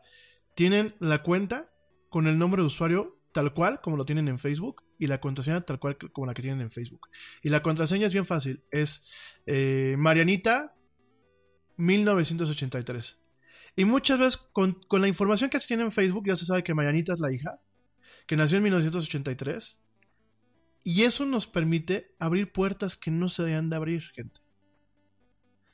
Ahorita ustedes vean que nuestra información en línea es como un, como un manojo de uvas. Vienen todas pegaditas. Y eso convierte el tema en algo bastante peligroso. Entonces, eh, ¿qué pasa? Bueno, pues Facebook directamente ya está avisando de esta situación. Ellos dicen que no pasa nada. Sí, sí pasa, mi gente. Sí pasa. Y no es, no es caer en un tema de pánico, como lo acabo de decir en, el fragmento pasado. Es caer en un tema de conciencia. Ya, fíjense nada más, con las bases de datos de Facebook y de Instagram, si en algún momento se desata una fuga masiva y tenemos ambas, ambas bases de datos, utilizando programas de inteligencia artificial que no son tan sofisticados, hoy en día eh, hay formas de tener eh, acceso a hacer programación de inteligencia artificial eh, desde cualquier notebook. O sea, ya no es que necesitas tener aquí a, a HAL 9000 ni un cuarto completo con todas las computadoras. Desde una notebook se puede hacer muchas veces. Fíjense nada más, se puede hacer un sistema que analice patrones y concordancias entre diferentes bases de datos y crear un perfil que permita abrir puertas o generar cuentas o hacer lo que se le hizo a Ana Cristina y ocasionar problemas. Entonces, queridos amigos, no es este un programa ni moralista, ni es un programa eh, donde me las paso regañándoles, ni nada por el estilo. Es vamos a cobrar conciencia. Todo esto es maravilloso y yo sería muy hipócrita al momento de decir, pues maldito Facebook, cuando yo todavía tengo cuenta de Facebook y mucha de la interacción que tengo con ustedes es a través de Facebook. Pero hay que ser responsables, hay que tomar cartas en el asunto, hay que cuidar nuestra información y hay que empezar a exigir que se formen grupos no gubernamentales, mi gente, que realmente podamos en algún momento regular a estas empresas. Porque estas empresas no van a entender. Bueno, aquí en México ni un, ni un maldito manazo se les da a Facebook. Por lo menos en Estados Unidos y en la Unión Europea, pues para hacer un tema inclusive hasta de marketing político, les dan sus manazos, ¿no? Y te voy a cobrar una multa, chingado Facebook. Y te voy a multar hasta con los calzones de tu mamá, este, Google. Y a ver, Twitter, te, aplicas porque te aplicas, ¿no? Y vemos a la Unión Europea en un plan muy perro. Y vemos a los, al mismo Estados Unidos ya con ciertas eh, propuestas de ley para intentar regular todo esto. Y aquí en México, bueno, México, en Costa Rica, en Puerto Rico, en Colombia, ¿qué estamos haciendo, amigos míos? Estamos papando moscas. Estamos papando moscas, pero porque nosotros como ciudadanía no nos hemos puesto, en primer lugar, a escoger gente que sepa de esto, ¿no? Porque, bueno, pues por ejemplo aquí en el gobierno, pues no, ¿qué saben de tecnología? No saben de marihuana, saben de encuerarse, como el señor este, Meyer, que lo único que sabe es encuerarse y decir tonterías, saben irse a dormir, como la señora Carmen Salinas cuando estaba de diputada, saben echarle la culpa a, la demás gente, como los señores que están ahorita gobernando, este...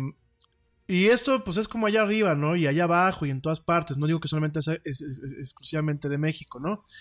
Y cómo se llama, este... Pero ¿saben por qué son así?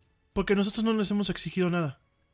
Porque nosotros no hemos realmente motivado a que salgan representantes en el Congreso que realmente nos representen.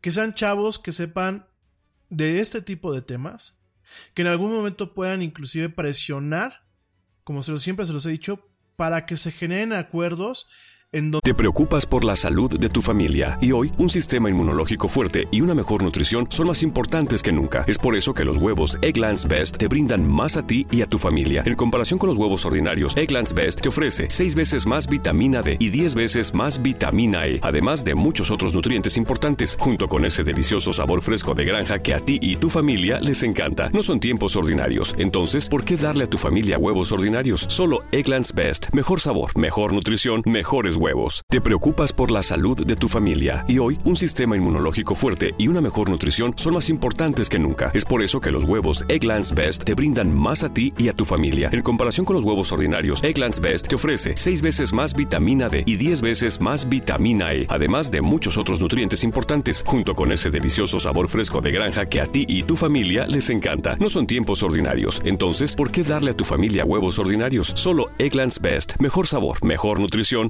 huevos. donde no recaiga el poder de, regulación en el gobierno, recaiga en una asociación civil que tenga un marco jurídico emanado del Poder Judicial, pero que sea una asociación civil que esté totalmente independiente del gobierno. No, si con el gobierno a rato nos censuran a todos, ¿no? Pero directamente, no- no con este gobierno, ¿eh? Con cualquiera de los gobiernos que pueda haber. O sea, el poder es el poder y hasta el más bueno se corrompe. Entonces, eh, lo mismo sería con el gobierno anterior o con el gobierno ante anterior o con el, con el gobierno que vengan. No crean que estoy solamente diciendo de este gobierno. Pero sí tenemos que empezar a presionar y a buscar gente que sepa estos temas, que se pueda montar una comisión de tecnología en el Congreso que no lo existe ahorita y que realmente se busque facultar a una asociación civil, a un organismo totalmente autónomo en donde ni el presidente ni el Congreso puedan meter las manos y directamente se cree algo que regule esto. ¿Y regular qué es? Regular no es censurar. Regular es, a ver Facebook, lo volviste a hacer, te voy a cargar una lana. Oigan, el INAI, bueno, sí es el INAI, ¿no? El Instituto Nacional de Transparencia. El INAI, cuando tú no tienes los derechos arcos en tu sitio web, o tú no cumples con las leyes de privacidad y alguien te denuncia, te pone unas multas que no te las acabas, ¿eh? Ah, pero a Facebook yo no veo que a nadie le diga, compadre, estás violando tu, tu política de privacidad, ¿eh? Nadie le dice nada.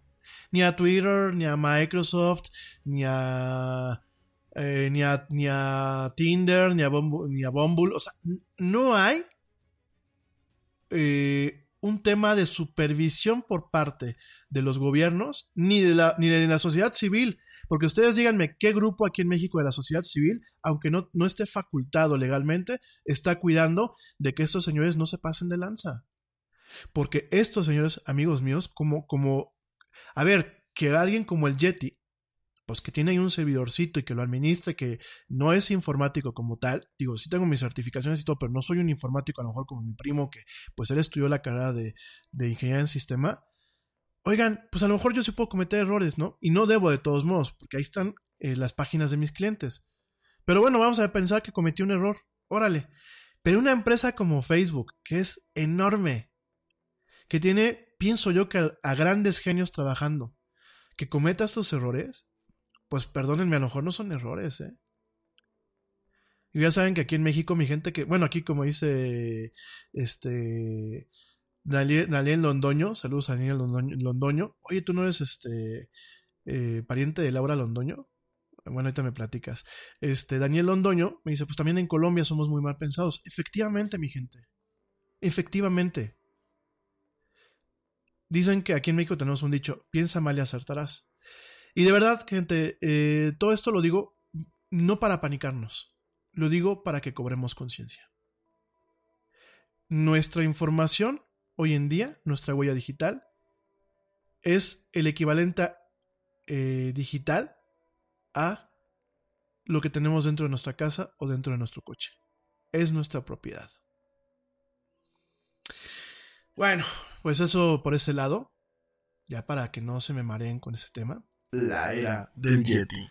Y bueno, vamos a pasar a otros temas un poco un poco más sui generis. Te platicaba ya a principios de la semana que te iba a contar acerca un poquito de la historia de Wikileaks. Porque bueno, mucha gente me decía, bueno, pues sí está muy bien esto de Julian Assange, ya sabemos que Wikileaks, pero ¿qué realmente es Wikileaks, no?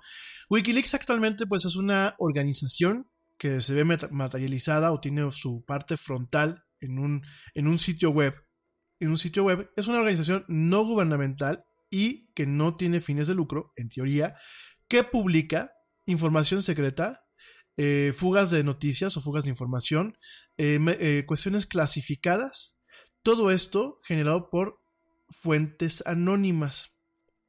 Esta, este sitio web y esta organización inició en el 2006 en Islandia por la organización Sunshine Press. Tiene una base de datos de más de 10 millones de documentos que ha generado en 10 años desde que se lanzó. Julian Assange, un activista de Internet de origen australiano, que ya lo hemos platicado, generalmente se describe como su fundador y director. Sin embargo, bueno, hay más gente que eh, ayudó a crear lo que es Wikileaks. Hay más gente que le dio un sentido de ser y una razón de ser a esta plataforma. Y actualmente no es, eh, Julian Assange ya dejó de ser pues, el director como tal, eh, o el editor como tal. Realmente desde septiembre del año pasado, Christine Rafnson, que en algún momento se le vinculó sentimentalmente a Julian Assange, ha servido como la editora en jefe de esta plataforma, ¿no? Este grupo y este sitio web, bueno, pues a lo largo de estos 10 años, ha, eh, bueno, de estos 10 años, de estos 13 años, ha eh, mostrado o ha lanzado a la opinión pública diferentes tipos de documentos.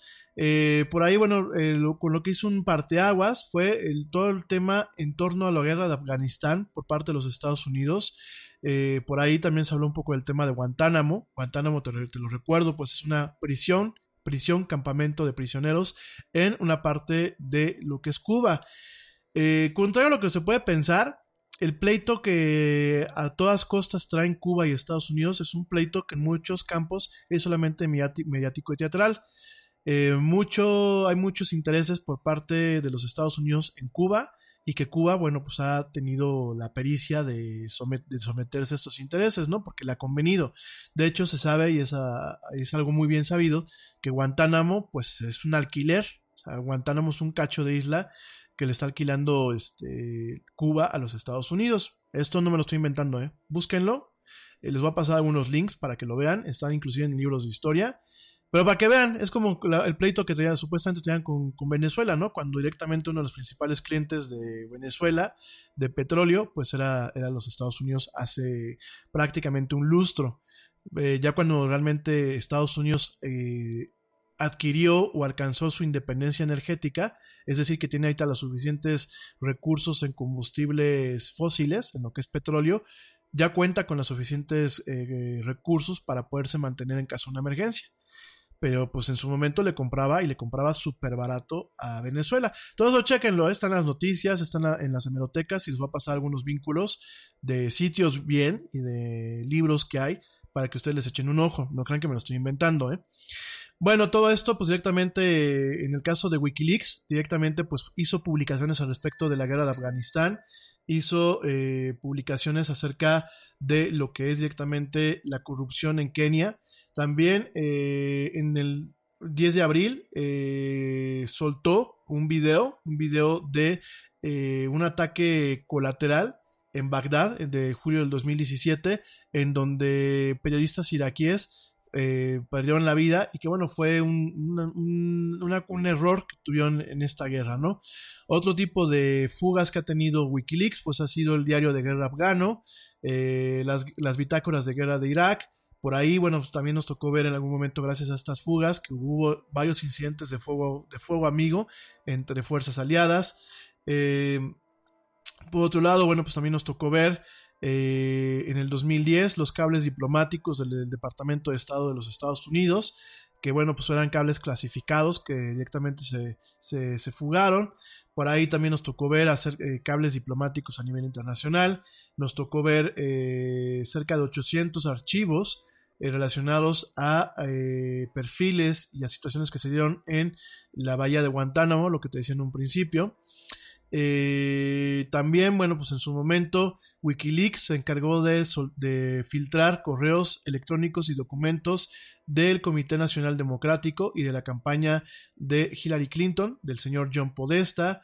Eh, obviamente todo este tipo de, fugas le ocasionaron un daño significativo a la campaña de Clinton y bueno, han sido atribuidas como un- uno de los potenciales factores en, eh, en la pérdida en, en la derrota que tuvo Hillary Clinton contra, contra Trump, ¿no? Eh, también por su momento, eh, fíjense, en su momento Wikileaks ha sido muy ambiguo. Fíjense nada más. Cuando salió lo de los Panama Papers, ¿ustedes se acuerdan de los Panama Papers? De los papeles de Panamá. O ya se nos olvidó. Bueno, los Panama Papers fueron 11.5 millones de documentos que se filtraron, que detallaban directamente eh, información eh, financiera e información confidencial de clientes y abogados para más de 214.488 individuos y empresas en varias partes del mundo, incluyendo México. Fíjense nada más, esos documentos, pues bueno, eh, databan desde 1970 y bueno, habían sido eh, creados eh, y habían sido mantenidos o de alguna forma almacenados por una empresa, una empresa panameña de, de abogados y de servicios corporativos que se llama Mossack Fonseca. Y en su momento fueron filtrados en el 2015 por una fuente anónima. Eh, estos documentos, bueno, en su momento fueron eh, filtrados directamente a eh, eh, diversas eh, periódicos, a diversas fuentes. Hablaban principalmente de estos paraísos fiscales en donde la gente guarda su dinero para no, pues no depositar nada, o sea, para no pagar impuestos, para, para evadir impuestos como tal. Y bueno, directamente esta información fue una información muy importante en el 2015. De hecho, bueno, lo estuvimos platicando un poquito acerca de, todos estos temas. Y eh, es una fuga que sigue siendo circunstancial. Sin embargo, en aquel momento, Christine Rapsdon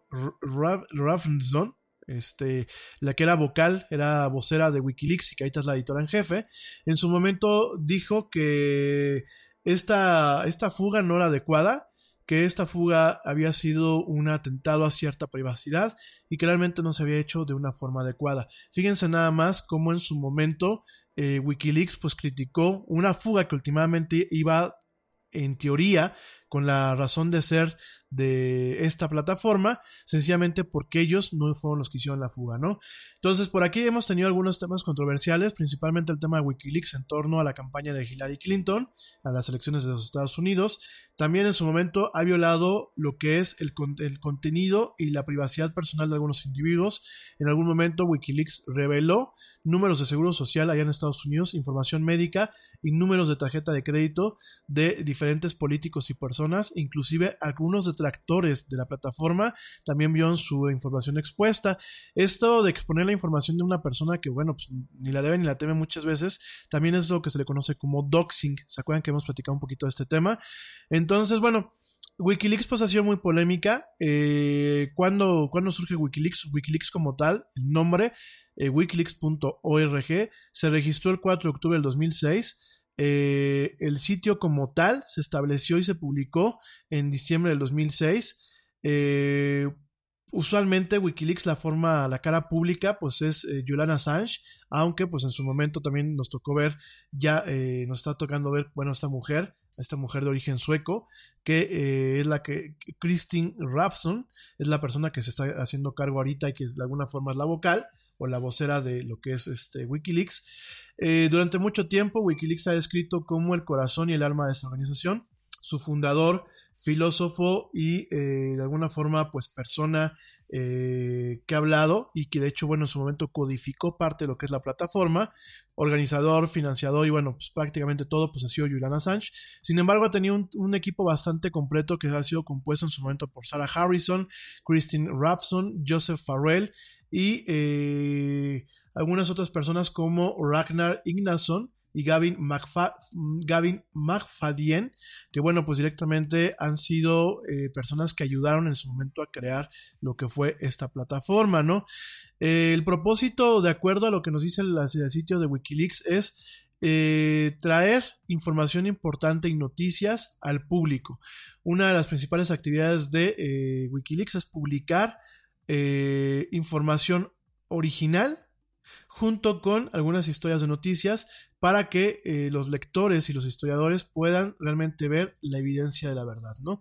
También otra de las me, metas o de alguna forma sí, las, alguna de las metas eh, objetivos de esta organización es asegurarse que los periodistas y los soplones, eh, como tal lo dicen en inglés los whistleblowers, no sean perseguidos por eh, filtrar o mostrar información sensitiva o documentos clasificados. De hecho, ellos tienen un tipo de Dropbox que lo platicamos, no el Dropbox que tenemos en la nube como tal, sino un, buzón especial que es uno de los buzones más eh, innovadores, seguros y anónimos para que alguien llegue, diga, ah, yo traigo aquí las cuentas del Yeti, ¿eh? Y ya vimos que está quebrado, pero pues el Yeti va de que le va muy bien. Pues las voy a dejar aquí, las voy a filtrar, ¿no? Que nadie se entere que fue, ¿no? Entonces, pues por ahí, este, dicen por aquí que, que fue la Rania la que anda filtrando mi, mi historial financiero en internet. Sí, la Rania, mi perrita, es medio traidora, entonces no lo dudaría, ¿no?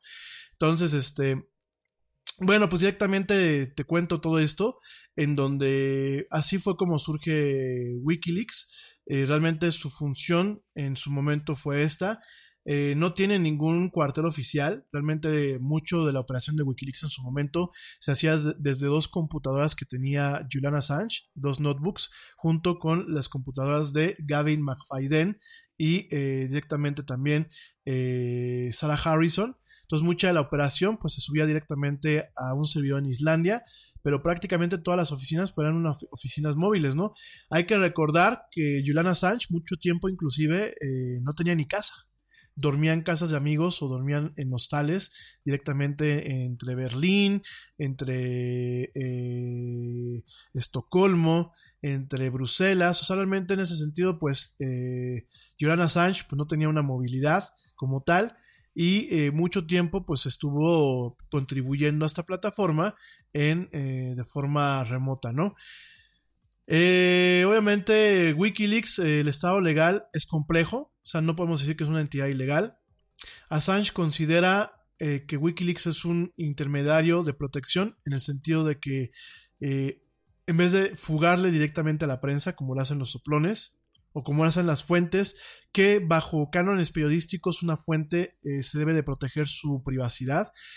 Por eso cuando un, un gobierno, una persona o una entidad preguntas sobre las fuentes, es deber de los periódicos, salvo que una fuente pueda tener un, involucramiento eh, delictivo, que no suele ser así, pero es deber de los periódicos, de las revistas, de las televisoras, proteger la fuente a, lo más que sea posible. Porque muchas de estas fugas, por ejemplo, hay que recordar que en el Watergate, en el Watergate parte del éxito fue proteger las fugas proteger a, esta persona en su momento que era Garganta Profunda, que sigue siendo pues un misterio de realmente quién era Garganta Profunda, ¿no? Entonces, este, eh, es parte de un canon periodístico y en ese sentido, yo se los decía, Wikileaks no todo es malo. En ese sentido, pues eh, Wikileaks permite que en vez de que se filtren directamente a la prensa y que se cree un tema de exposición y retribución, pues directamente lo que son los soplones pueden fugar directamente a, Wikileaks primero de una forma totalmente anónima y ya de ahí Wikileaks fuga la información eh, de una forma anónima directamente a la prensa, ¿no? Los servidores de Wikileaks actualmente se encuentran totalmente dispersos en Europa y se encuentran eh, accesibles desde cualquier conexión que no tenga censura. Inclusive, bueno, tiene una parte que se puede conectar a través de Tor, de esta de Onion Router, que ya hemos platicado de él, de lo que es la Deep Web. A través de ahí también se pueden conectar y tener la forma de soltar información eh, privilegiada, ¿no?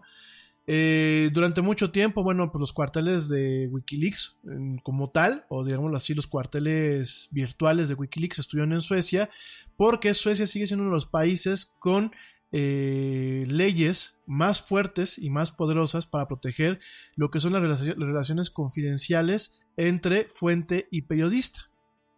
Eh, de hecho, bueno, lo que es Suecia, lo que es Suiza, lo que es algunos países europeos tienen leyes muy precisas para evitar justamente de que se revelen las fuentes o que se rompa el secreto entre periodista y fuente, ¿no? Eh, Wikileaks como tal nunca pide información, es un tema voluntario, en donde, bueno, pues si tú tienes algo que realmente crees que sirva, pues fúgalo por ahí. Sin embargo, pues hay temas de persecución criminal eh, parte de lo que pasó la semana pasada con el señor Julian Assange cuando lo agarraron, pues directamente es por una, una investigación o una persecución criminal que actualmente tiene los Estados Unidos contra eh, directamente eh, lo que es Julian Assange. Miren, me ha tocado ver en muchas, muchos memes y, muchos posts que luego me toca ver en algunos de mis contactos que la gente se está poniendo al lado de Julian Assange. Porque dicen que el señor es inocente y que realmente lo que se está desenmascarando es lo mierda que puede ser el imperio. Miren, eh, Estados Unidos como cualquier país, lo, dijimos esta semana, no tiene eh, pues el, el, armario, no tiene el armario o el garage sin sus respectivos cadáveres. Los imperios, eh, de forma natural, cuando un, un Estado-nación amasa demasiado poder, tienden en ocasiones a transgredir ciertas cuestiones internacionales. Eh, cuando hablo de imperios, pues no solamente es el imperio americano, es el imperio ruso, es el imperio chino, es inclusive algunos países de Europa, eh, por ejemplo el mismo Reino Unido, que en ocasiones, pues por el tamaño y por los intereses que se van creando, pues por supuesto tienen su lado oscuro. Eh, por supuesto aquí en, en, América Latina también nuestros países eh, no solamente han tenido su suficiente historia en contra de sus propios ciudadanos, sino también han metido las manos en otros países, en la soberanía de otros países. Esto, queridos amigos, es un tema de naturaleza humana. Tampoco nos vamos a asustar, ni tampoco nos vamos a desgarrar las vestiduras. Es parte de la naturaleza humana y a lo largo de la historia nos vamos a, tomar, a topar con casos similares, ¿no? Aquí la cuestión es que hay que buscar siempre eh, al enemigo menos malo. Así como decimos aquí en México, pues al menos peor. Y cuando hablamos del enemigo menos malo, el menos peor, pues directamente tenemos que encontrar a la gente o a, los estados que dentro de lo malvado que puedan ser en sus operaciones de, este tipo de cuestiones, pues de alguna forma tampoco son tan, tan, tan, tan malos, ¿no? Porque, a ver, no es por defender a los Estados Unidos, pero si ustedes me dicen, bajo, bajo el yugo de quién queremos estar, pues miren, yo prefiero el yugo de los Estados Unidos, que en ese sentido son un poco más mercaderes y muchas veces el yugo es un yugo comercial. No, mi gente, no, no se me, a ver, no se me, no se me. Estamos hablando de un buen plan. Eh, países como Estados Unidos y, y, algunos países de Europa o países inclusive como los japoneses, mucho de lo que han hecho, eh, ¿qué significa, no? Eh, mucho de lo que han hecho es directamente es que me están contestando aquí en una, en una página que de, verdad, eh, ni hablar. Este, mucho de lo que han hecho eh, es en términos comerciales. Es decir, cuando hay un término comercial, no hay tanto un tema de violencia. Un país como Rusia, Rusia tiene gente maravillosa, tiene gente muy chambeadora, tiene gente que se le da mucho el tema analítico, tiene gente que se le da mucho el tema del ajedrez, mucho el tema de, ¿cómo se llama? De lo que es directamente las cuestiones de literatura, el tema, por ejemplo, del atletismo. Son países que su gente, no estoy juzgando a la gente de los países, estoy juzgando a las esferas de gobierno, ¿no?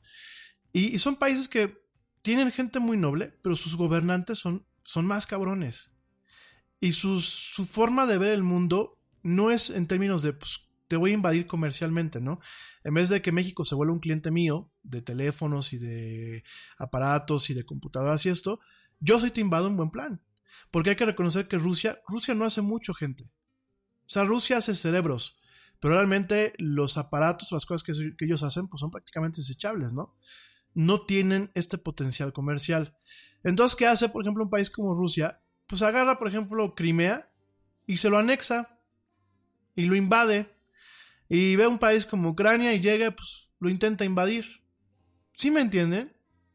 Y cualquiera que opine eh, de diferente forma a lo que el señor Putin, que el señor Putin vuelve a lo mismo, lo decía yo esta semana, el señor es un cerebro, es un cuate carismático, es un cuate con mucho cerebro, es realmente un estratega, es un señor muy talentoso, desafortunadamente los medios y la visión que tiene no son las adecuadas. El señor Putin salió de la KGB, queridos amigos. Fue director de la KGB. La KGB, así como en su momento la CIA y, el MI6 de los, de los británicos, o el Mossad de los israelíes, no son agencias muy buenas. O sea, son agencias buenas en su chamba, pero no son agencias así de, ay, pues es, son buena onda mis amigos del Mossad, son buena onda mis amigos de la KGB. No, queridos amigos. Son, son, son grupos en donde se hacen política a sí mismos se desaparecen a sí mismos porque hay más de un caso bien sonado de que pues es que era alguien que le estorbaba al director de la CIA, aunque fuera un analista de la CIA, y ups, se accidentó ups, se le pasaron las copas, se cayó en un bar y se mató. Y en el caso de la KGB es tres cuartos de lo mismo, nada más que como lo platicaba el otro día, la KGB es de yo no hago que haya sutileza. Yo llego y si tengo que utilizar el Novochok para que te dé el, el yuyu, aparte el Novochok pues es ya guerra química y es un neurotóxico muy cañón. La verdad es que yo no le deseo a nadie morirse con el Novochok.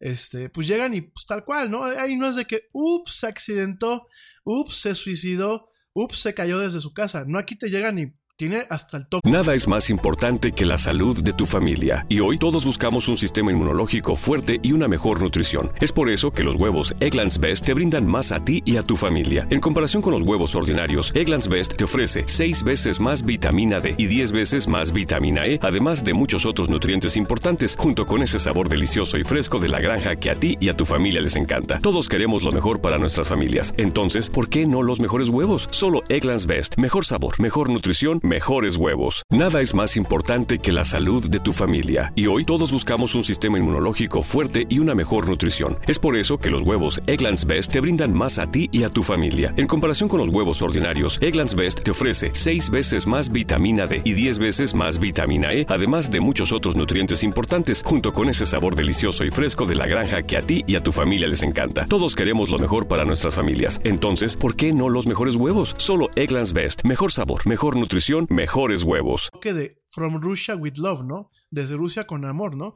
Entonces, igual son los chinos. Los chinos son gente muy brillante. Están teniendo ahorita como un, un tema de vamos a conquistar el mundo comercialmente. Pero también tienen un tema con los disidentes. Y hay disidentes, hay gente que dicen, yo no voy de acuerdo con el, con, el partido chino, con el partido comunista. Y hoy lo dices y mañana ya te desapareciste, ¿no? Oigan, ¿y se acuerdan de Chin Chan Chon? No, pues quién sabe, chinchanchón, quién sabe qué le pasa, ¿no?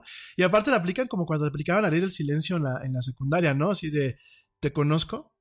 O cuando te hacen ghosting, ¿para qué me están diciendo? Como cuando te hacen ghosting, ¿no? Así de, ¿y tú quién eres, no? O sea, este güey, ¿qué, qué onda, no? Así te aplican los chinos, te desaparecen totalmente.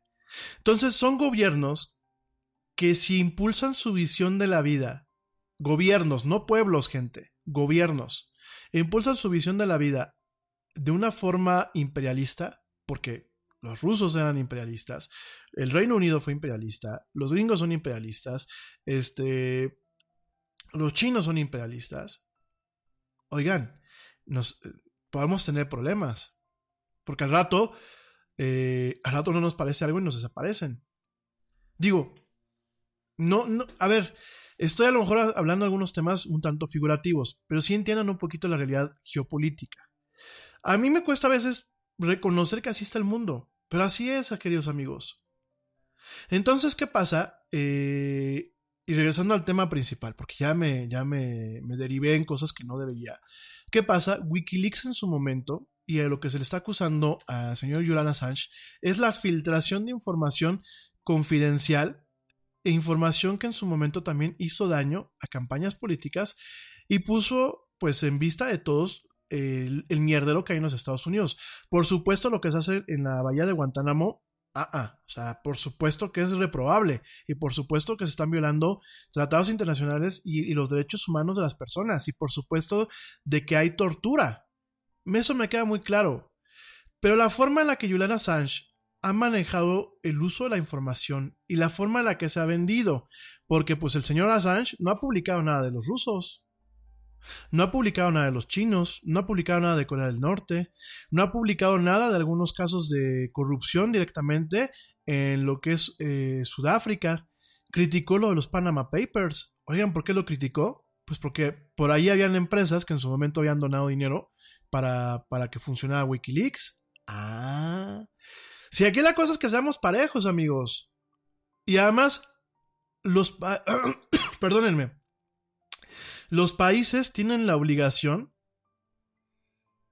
de cuidar su inteligencia. Miren, yo no voy de acuerdo con que hayan, o sea, yo voy de acuerdo con que se hayan filtrado la información, yo voy de acuerdo en que se, haya mostrado un lado muy negro de los Estados Unidos, sirvió como un tema político, sirvió también para que el mundo, pues nos pongamos las pilas, aunque no lo hemos hecho, seguimos, o sea, somos muy chistosos porque criticamos a los gringos, pero seguimos que, pero queremos que sigan siendo la policía del mundo, ¿no? Y es que es en buen plan, mi gente. No, no, no, me manden esos mensajes. Es en buen plan. Díganme cómo nosotros eh, sobre todo Latinoamérica, ¿qué hemos hecho para que deje de ser Estados Unidos la policía del mundo? ¿Qué hemos hecho, amigos? Ah, es- escoger gobernantes que no sirven. Rascarnos, rascarnos el ombligo.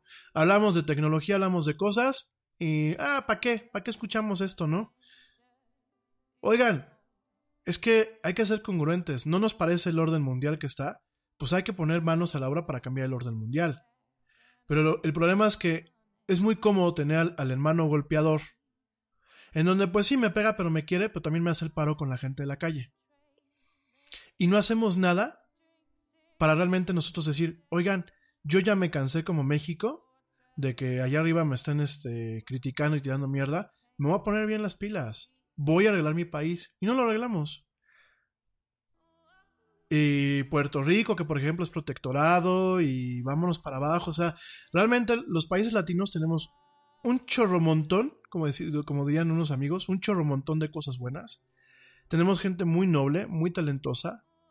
Yo creo que nos debemos de orgu- en- enorgullecer de nuestros países, pero no estamos haciendo nada por ganarnos un lugar en este mundo, gente.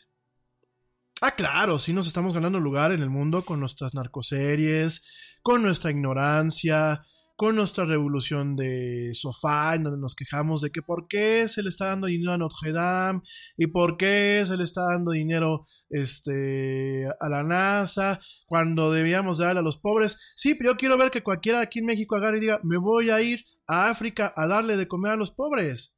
Yo quiero ver que aquí gente agarre y diga, voy a dar mi sueldo. Y voy a ir yo a correr los mismos riesgos, a, enfermarme para alimentar a la gente que está allá. En vez de, irme a chupar todos los viernes a un antro donde por quedar bien con una chava me gasto mil, dos mil pesos en botellas, pues así como, así como tengo los, los aquellos bien puestos para hacer eso y para quejarme en las redes sociales, porque ahora todos somos revolucionarios de sillón y a todos nos gusta quejarnos en redes sociales y compartir memes de, ay, maldición, 500 millones para Notre Dame y 100 millones para, este, para la NASA, para los agujeros negros, pero ¿qué hacemos por estos pobres niños? Pues no preguntes qué hacemos, ¿qué haces tú por esa pobre gente?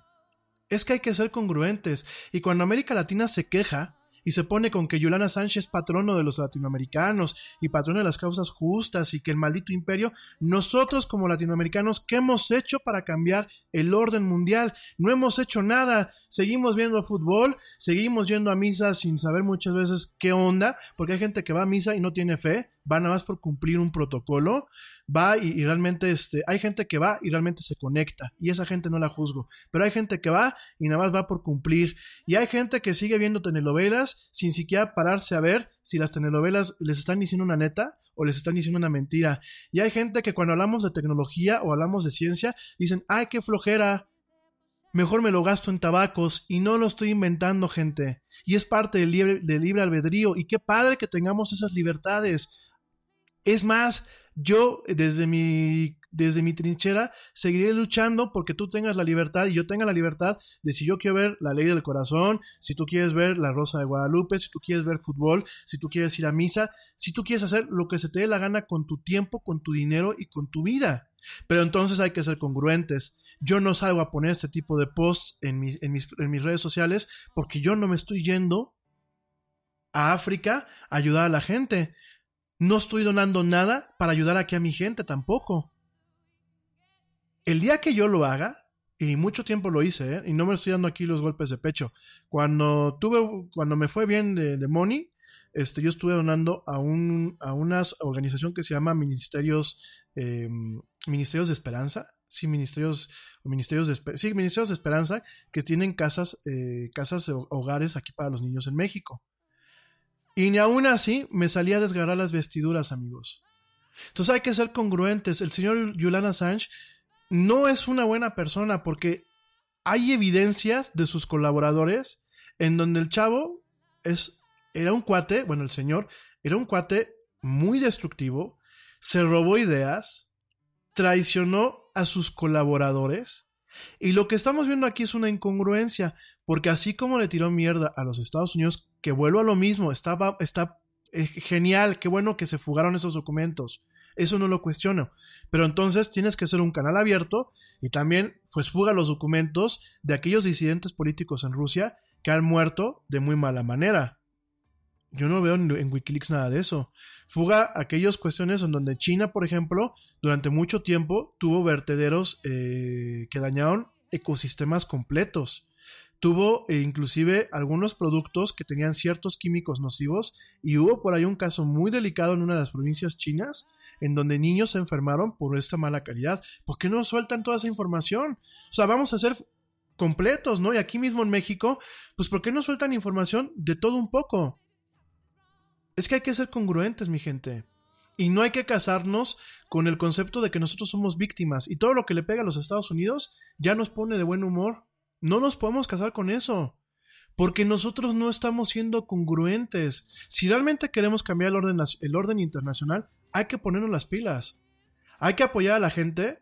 Aquí, como, dicen, como decimos en México, hay que apoyar a los ñoños para que si no nos parece Facebook, pues algún ñoño o algún nerd del día de mañana haga el Facebook orgullosamente en México que sí cuide nuestra información y no burlarnos de la persona o quererle ver la cara. Si realmente queremos ser eh, un líder a nivel mundial en, en temas más importantes, por ejemplo en ciencia y en tecnología, pues hay que exigir a los gobiernos que realmente el, el CONACIT se tenga en buenas condiciones, que realmente el Sinvestab se tenga en buenas condiciones, que por ejemplo aquí en Querétaro el CIATEC se tenga en buenas condiciones y que realmente los gobiernos inviertan en ciencia y tecnología. Se los he dicho mil y un veces, la ciencia y tecnología cuando se invierte no son gastos, son inversiones. Porque el día de mañana de un, de un avance científico, vamos a pensar, se, se empieza a, producir un robot mexicano, un robot de estos industriales para las armadoras, pues la planta que, va a armar estos robots para vendérselas a un Mazda o para vendérselas a un, a un Kia o a cualquiera de estas empresas que arman aquí coches, la planta que arme esos robots orgullosamente, hechos en México va a generar empleos. La farmacéutica que encuentre la cura contra el SIDA, contra el cáncer o contra la enfermedad que ustedes quieran que sea orgullosamente mexicana, va a generar empleos nos va a generar renombre, nos va a generar entrada del turismo empresarial, entrada de turismo comercial, nos va a dar una preponderancia en este país. El hecho de que, de que no dejemos que nuestros euros se fuguen, porque se siguen fugando, gente. Oigan, el premio Nobel mexicano Mario Molina no, es, no vive en México. Y, sola, y, es un tema también de renombre. No podemos agarrar y decir, es que hay que apoyar a los pobres y a la ciencia y a la tecnología a la fregada. No podemos tomar esa actitud porque el día de mañana la ciencia y la tecnología va a acabar con los pobres. No hay que dar de comer, hay que enseñarles a conseguir su propia comida. Y perdónenme que me exalte con ese tema, pero veo que mucha gente me dice, es que vas a hablar de Wikileaks, vas a hablar seguramente mal de Julian Assange, porque tú eres de derechas. Yo no soy de derechas, ¿eh? ni de izquierdas. Yo soy, yo soy alguien de libertad. Y reconozco las cosas que se hicieron bien en Wikileaks. Y mucho tiempo, y ustedes bueno, lo pueden ver en mis redes sociales, le eché muchas porras a Wikileaks.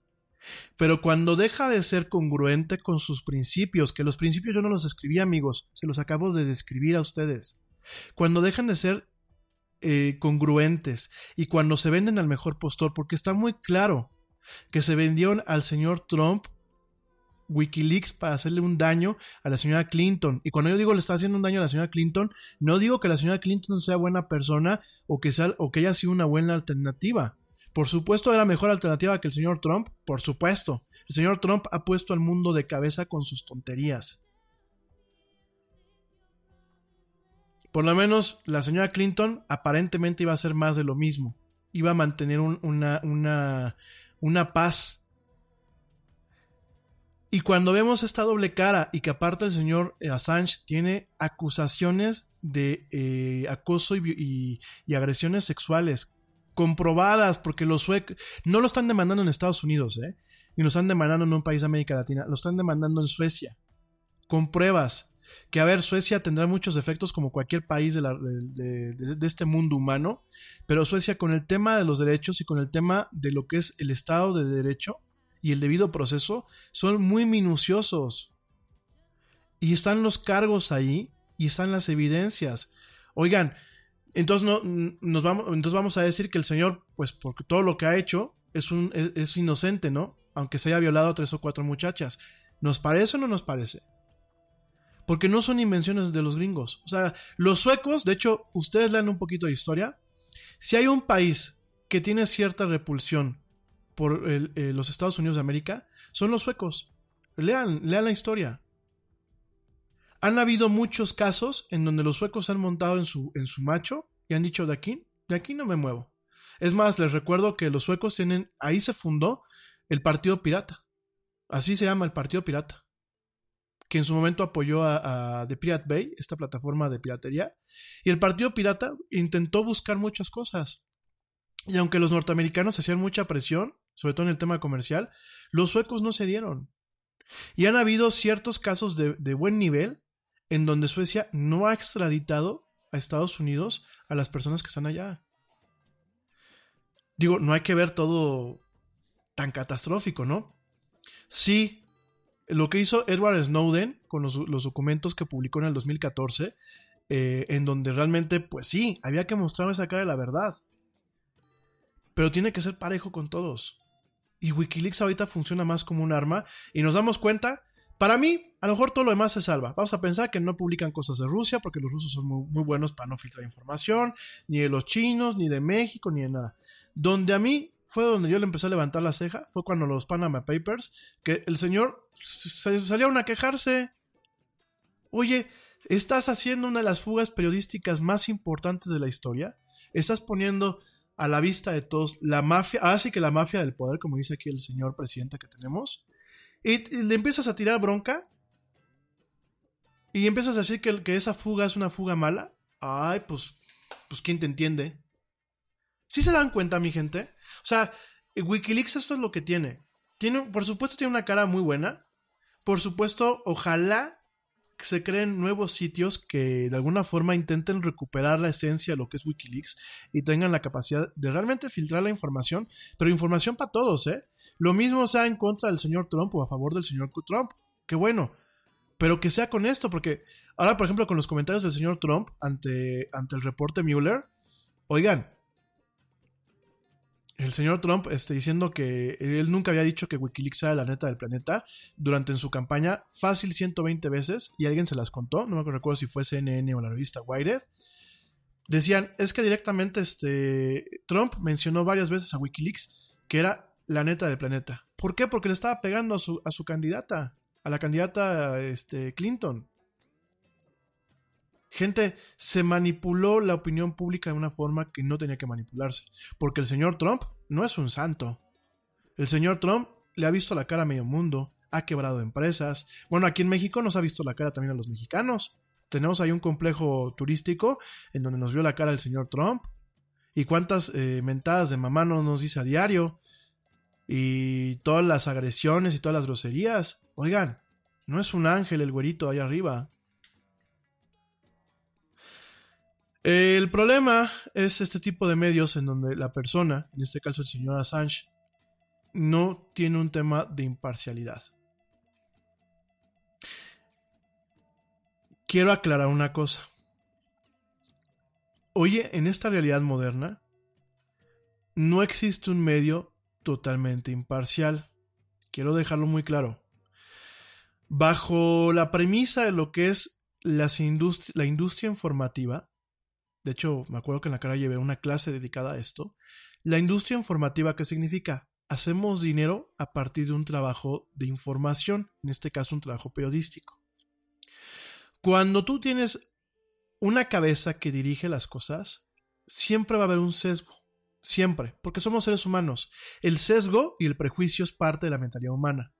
Entonces, por ejemplo, no nos extrañemos que hayan medios que siempre van a tirar al gobierno en turno o le van a tirar a un gobierno de una ideología o le van a tirar a un gobierno de otra ideología. Aquí en China, aquí en China. Entonces cuando decimos es que tendrían que ser un medio totalmente imparcial y mira que no sé qué y no sé cuánto y bla bla bla y bla bla bla, no existe un tema de imparcialidad como tal al 100%. Siempre existe un sesgo. Y aunque el periodista en teoría, no en, trabajos netamente periodísticos, no tendría que tener un tema de opinión, a pesar de que vamos a pensar de que realmente se publiquen notas sin nada de opinión, como realmente el canon periodístico lo dice. Los editores, que obviamente hay editores que son los dueños de los medios o que son personas muy cercanas al dueño del medio, siempre van a tener un sesgo. Entonces a lo mejor ese tipo de notas no les van a, dar la misma visibilidad que a, todas las demás.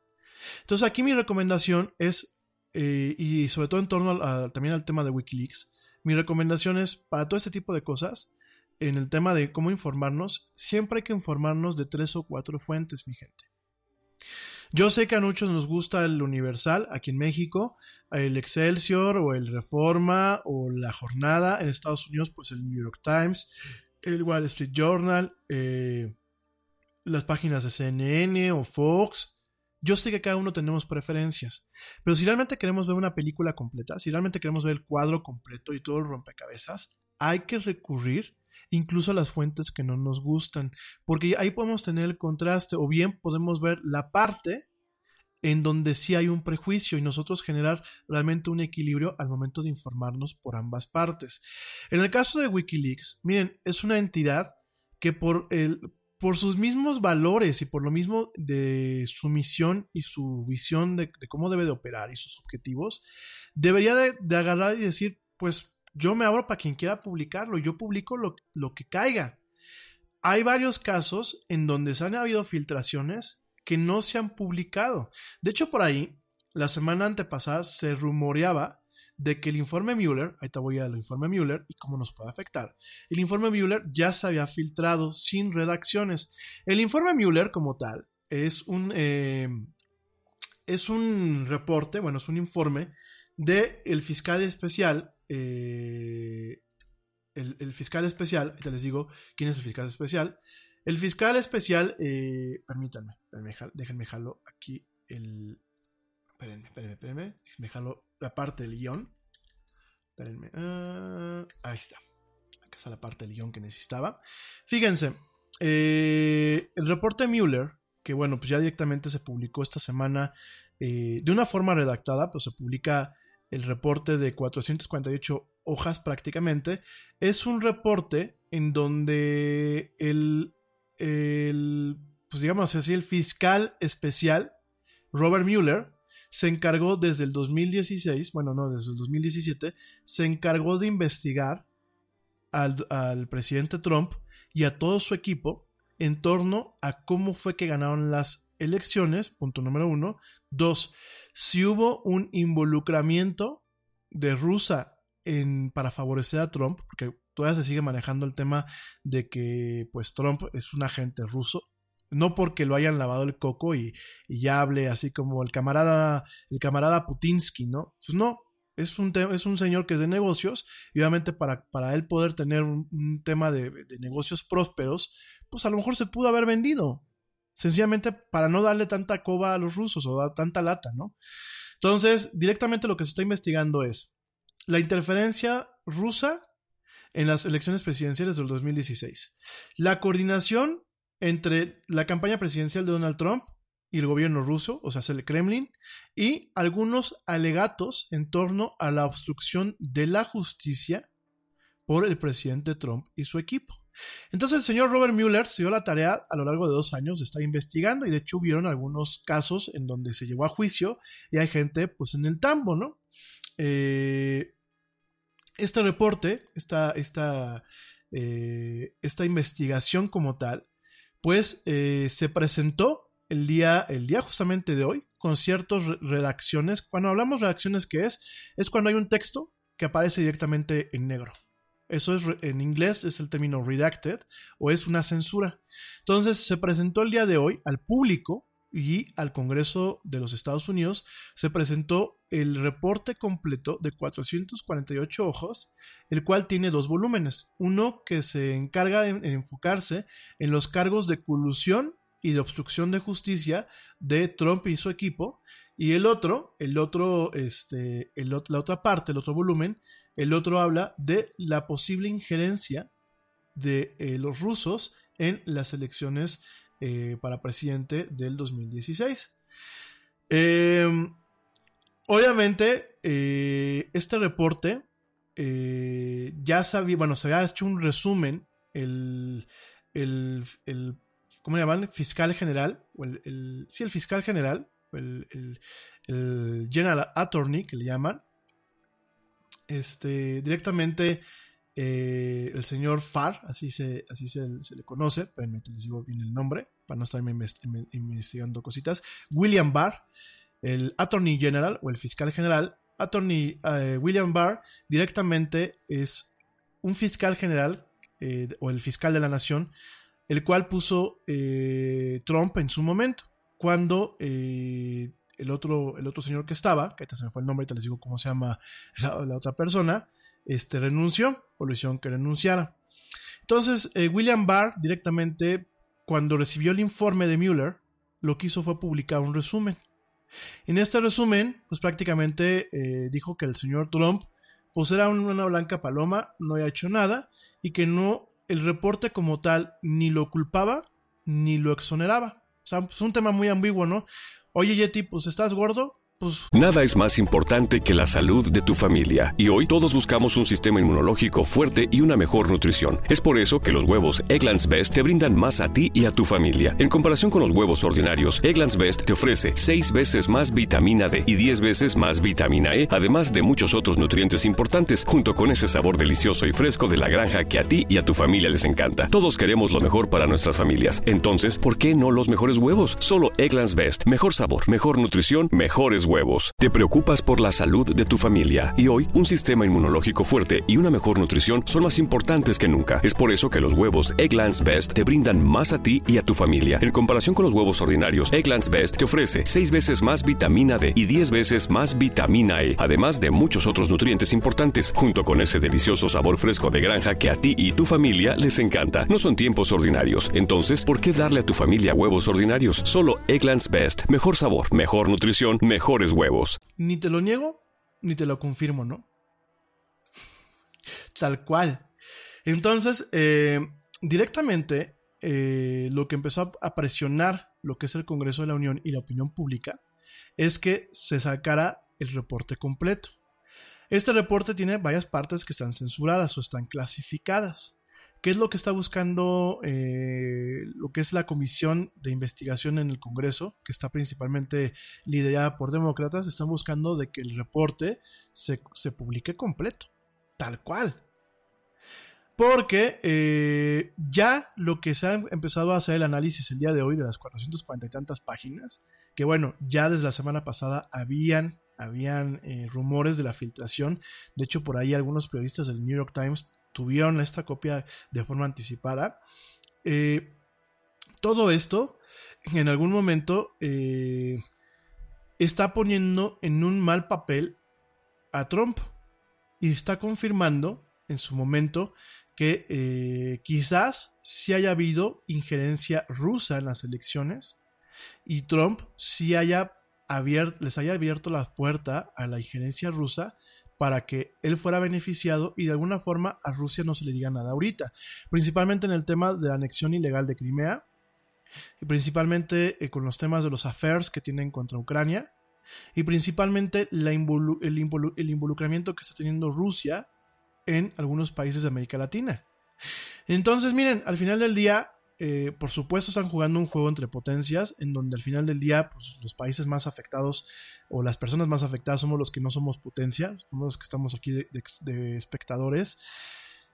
Y este reporte Mueller es importante porque aunque se sabe que Wikileaks en algún momento lo tuvo en su posesión de forma extraoficial, no lo quiso filtrar. Y realmente estamos viendo una, eh, pues una repetición, si lo quieren ver así, de lo que fue la Guerra Fría. Y estamos viendo un desajuste en esta paz eh, duradera que hubo, en este estado de, eh, pues esta, eh, esta entente entre los diferentes países y de alguna forma esta preocupación principalmente por salir en lo económico y no en el tema territorial o bélico. Y estamos viendo reavivado todo esto, ¿no? Ahora, por la hora, que ya son casi nueve y media, y creo que algunos de ustedes ya se quieren ir a, a de fiesta, o por lo menos a descansar. Eh, ya el lunes termino de platicar un poquito de este tema, pero ¿qué, ¿cuáles son los efectos de que un país como Estados Unidos tenga un problema ahorita en términos políticos, ¿no? Este reporte Mueller y este escándalo que se está armando no significa que Trump de pronto renuncie. aunque se pueden estar presentando las condiciones para que lo orillen a renunciar, como en su momento renunció el presidente Richard Nixon por el tema del Watergate. Aún no existen estas condiciones, pero ahí están.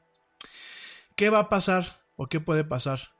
Eh, por supuesto puede venir un proceso en donde se intenta hacer un impeachment, en donde es un desafuero del presidente para que pueda ser juzgado, ya que todos los países tienen una salvaguarda en donde el, el presidente en funciones no puede ser juzgado, tiene un fuero.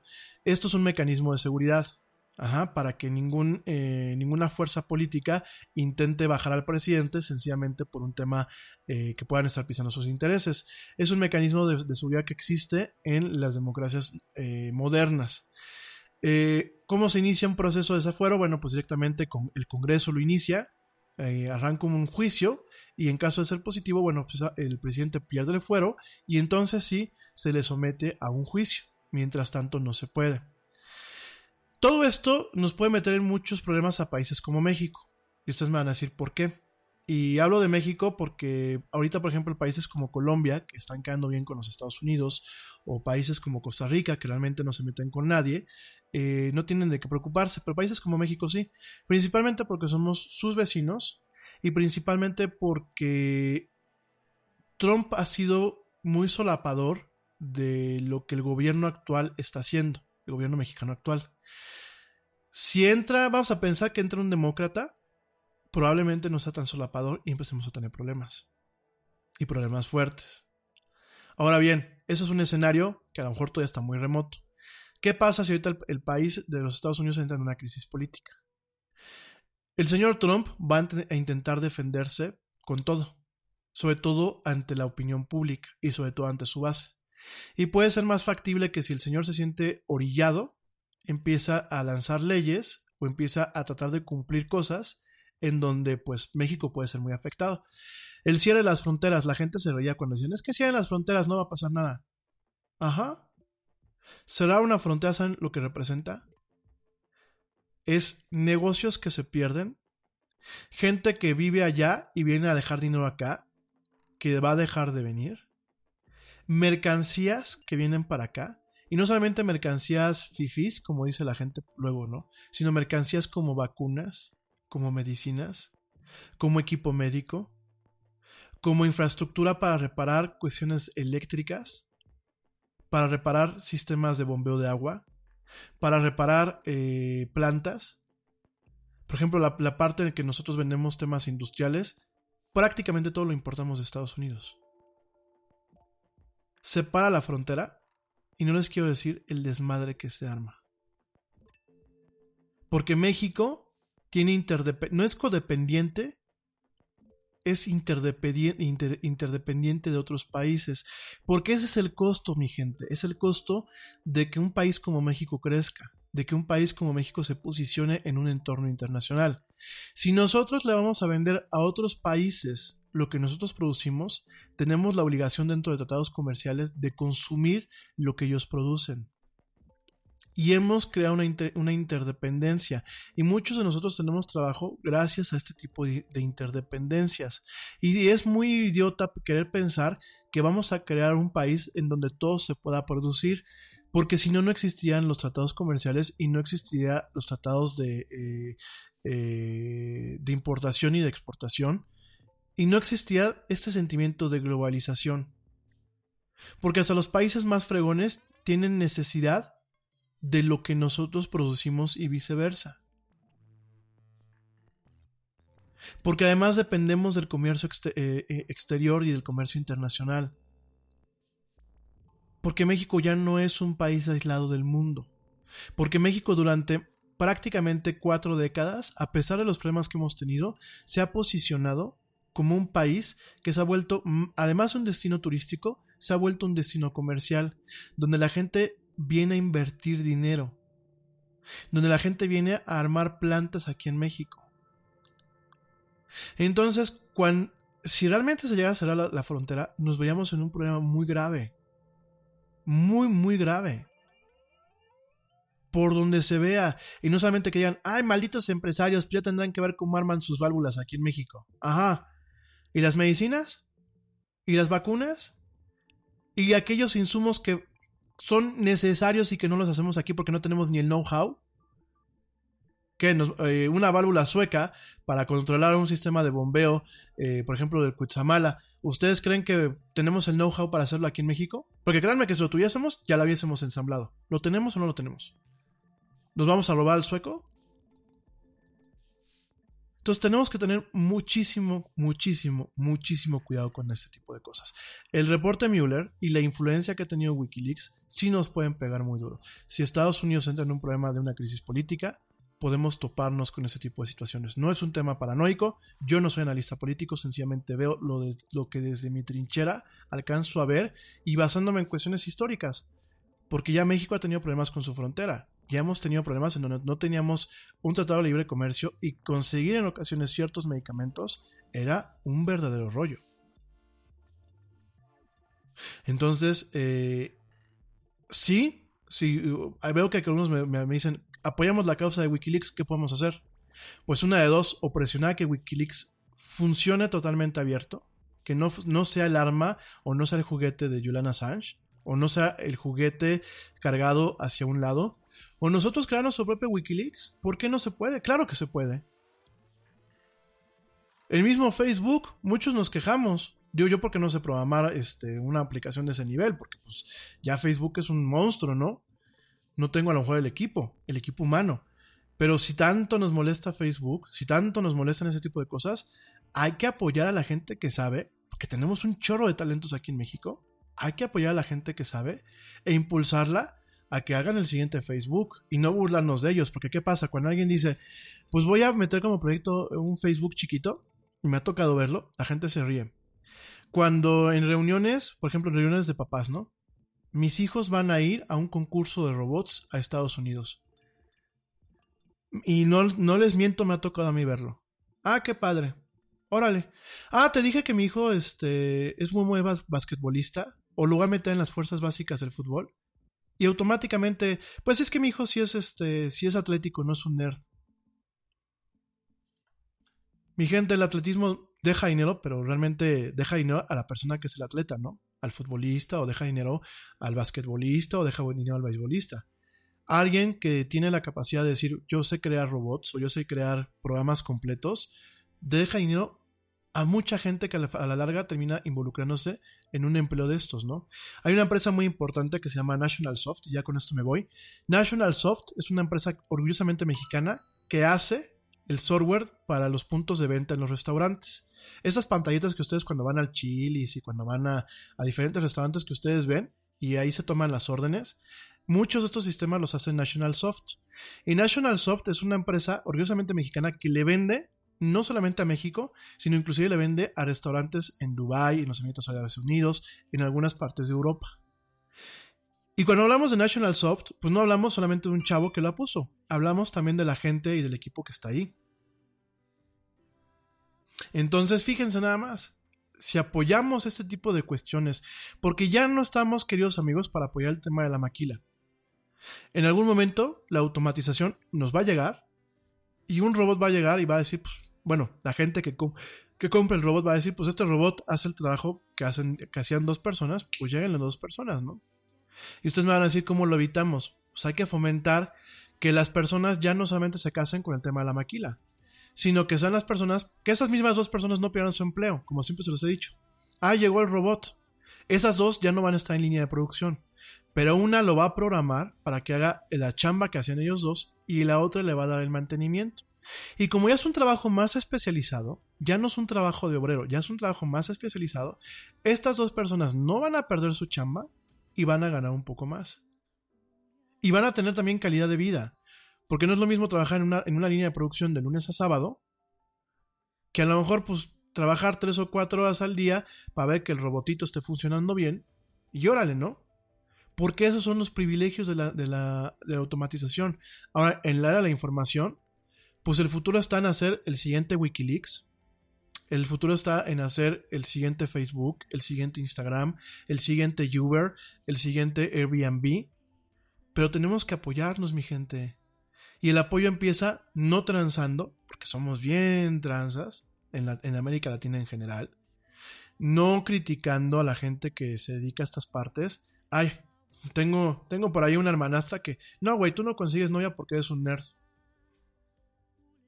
Puta, güey, pues al día de mañana a lo mejor soy un nerd con mucho dinero, ¿no? Pero esa es la mentalidad. Y cuando tú dices que el nerd, el ser nerd es poco popular, estás estigmatizando a alguien que el día de mañana puede sacar a este país del hambre. Así como, por ejemplo, Bill Jobs, Bill Gates, Steve Jobs, crearon empresas que más allá de solamente el tema del consumismo, le dan empleo a un chorro de personas, gente. Y que además déjame te comento, como paréntesis, que tanto Apple como Netflix como Google ya no están pidiendo personas tituladas, están pidiendo personas con talento. Están pidiendo personas con ganas. Fíjense nada más la visión que están teniendo las empresas. ¿A ustedes no les gustaría tener aquí el siguiente Microsoft, que sea de, de un mexicano? Que digan, güey, tenemos tres campus grandototes, así como el de Apple, que parecen platillos voladores y, madres, y naves nodrizas, y le estamos dando un chorro de trabajo a los mexicanos, y bien pagado el trabajo, y bien digno, con prestaciones de ley. ¿No les gustaría? ¿No les gustaría que el día de mañana, no, pues los mexicanos construyeron un cohete fregoncísimo, cabrón. No solamente hicieron cohetes para la feria, ni para, ni para el día de este, ni para los días de relajo, ¿no? Ni toritos, ni fuegos artificiales que nos quedan muy bien, hay que reconocerlo. Hicieron un cohete que se llama el Quetzal, o ese cohete le da las vueltas a los cohetes de Elon Musk. Y ustedes me van a decir, güey, ¿estás soñando? No, no estoy soñando, porque el talento lo hay. Si no tuviésemos el talento, mejor me quedo callado. Pero cada uno de nosotros somos talentosos. El problema es que no, no, no, no, nos no, no lo creemos y no nos echamos la mano. Y en vez de realmente apoyarnos, estamos viendo cómo jorobamos el proveedor, cómo le damos más lata, este, cómo hacemos que no nos cobre lo que realmente tiene que cobrar. Vamos al médico y, uff, nos está cobrando un chorro, ¿no? Sí, pero el médico se gastó un tiempo en, ser lo que es, ¿no? Ah, no. A mí, por ejemplo, cuando piden mis servicios, oye, güey, pues, este, es lo más barato que hay. No, lo más barato que hay está en la esquina, en la papelería. También se vale, ¿no? Es como ciudadanos tenemos que cambiar nuestro chip, no solamente en México, ¿eh? Mis amigos en Puerto Rico, mis amigos en Guatemala, mis amigos en Argentina, mis amigos en Colombia, tenemos que cambiar el chip. No podemos seguir esperando que el gobierno nos, resuelva nuestros problemas. Nosotros como ciudadanía tenemos que meter presión. No podemos, no podemos quejarnos de que Apple hace teléfonos muy caros cuando hay empresas mexicanas que hacen teléfonos y ni siquiera, o sea, ya ni siquiera no es que no los compremos, nos reímos de ella en las redes sociales. Decimos es que está muy chafamex y ni siquiera les ponemos atención. No podemos decir eh, que nos molesta Facebook porque nosotros no, no hemos aprovechado cuando sale una nota, de, eh, por ejemplo, en la revista Expansión hace unos meses salió la empresa, la startup mexicana que quiere hacer el siguiente Facebook. Y hubo comentarios en las páginas web de gente riéndose. Así de, ja, ¿qué van a hacer? ¿El Chango Book? ¿El Caralibro? Ja, ja, ja, los, mexican los mexicanitos vamos a hacer un Facebook, no podemos ni con nuestra vida, ¿no? O empieza el pensamiento negativo. Ay, güey, ¿para qué hacemos un Facebook?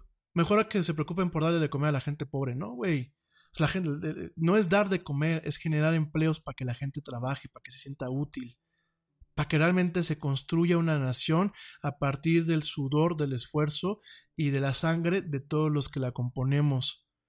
De que cada uno pongamos nuestro ladrillo, nuestro granito de arena, de que realmente salgamos avante.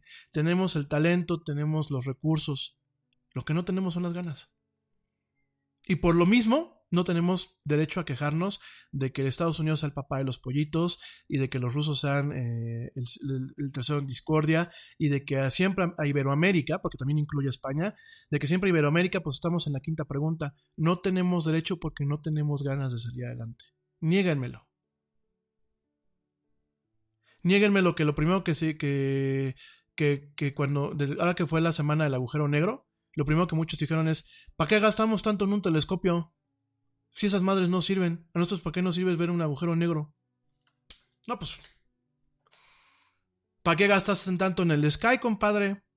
Si lo único que sirve es para ver fútbol y para ver películas gringas, además de todo, es que hay que ser congruentes y hay que ser respetuosos y hay que quitarnos el miedo a la ciencia y la tecnología, porque ya hay estudios, y se los he dicho muchas veces, en donde nos entrevistan a los mexicanos y dicen, es que los mexicanos le tenemos, le tenemos miedo a la ciencia, a la tecnología y a los hombres de ciencia. No, pues vamos a seguir viviendo en la alquimia total.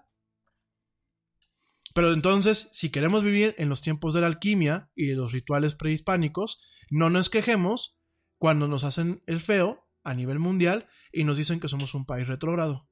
No nos ofendamos cuando nos critican el coche, el coche este el Mastreta, cuando lo criticaban los de Top Gear, no nos ofendamos.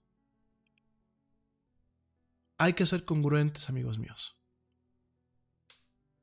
Y el problema de nosotros no es que seamos tontos, no es que seamos malas personas, no es que no tengamos eh, la capacidad para salir, es que somos, no tenemos ganas y somos incongruentes. Pero bueno. Mi gente, no quería regañarlos. De hecho, iba a acabar platicando de películas para este fin de semana y para este puente largo y para los que nos quedamos este, pues aquí de, este, trabajando, que no pudimos salir de vacaciones, pues iba a platicar de todo esto. Pero al final me parece que es importante, sobre todo porque empecé a ver el chat, cuando empecé a hablar de Wikileaks y me, me decían, es que tú estás en contra de Assange porque eres uno de derechas. Yo no soy de derechas, yo soy un cuate de centro soy un cuate que me gusta la libertad, me gusta la libertad de expresión, me gusta la libertad de culto, me gusta la libertad de aprendizaje, me gusta el libre albedrío, no me gustan los estados paternalistas porque demeritan el trabajo y el esfuerzo de la gente que sí nos partimos el lomo de 9 a 9. Porque con nuestros impuestos se, se, se tapan, se tapan agujeros no porque realmente la los políticos quieran tapar agujeros, gente. Es para comprar votos. Porque me dijeron, están tapando realmente un problema y lo están tapando bien. No se va a volver a abrir ese agujero. Carajo, si me quieren subir los impuestos, que lo hagan.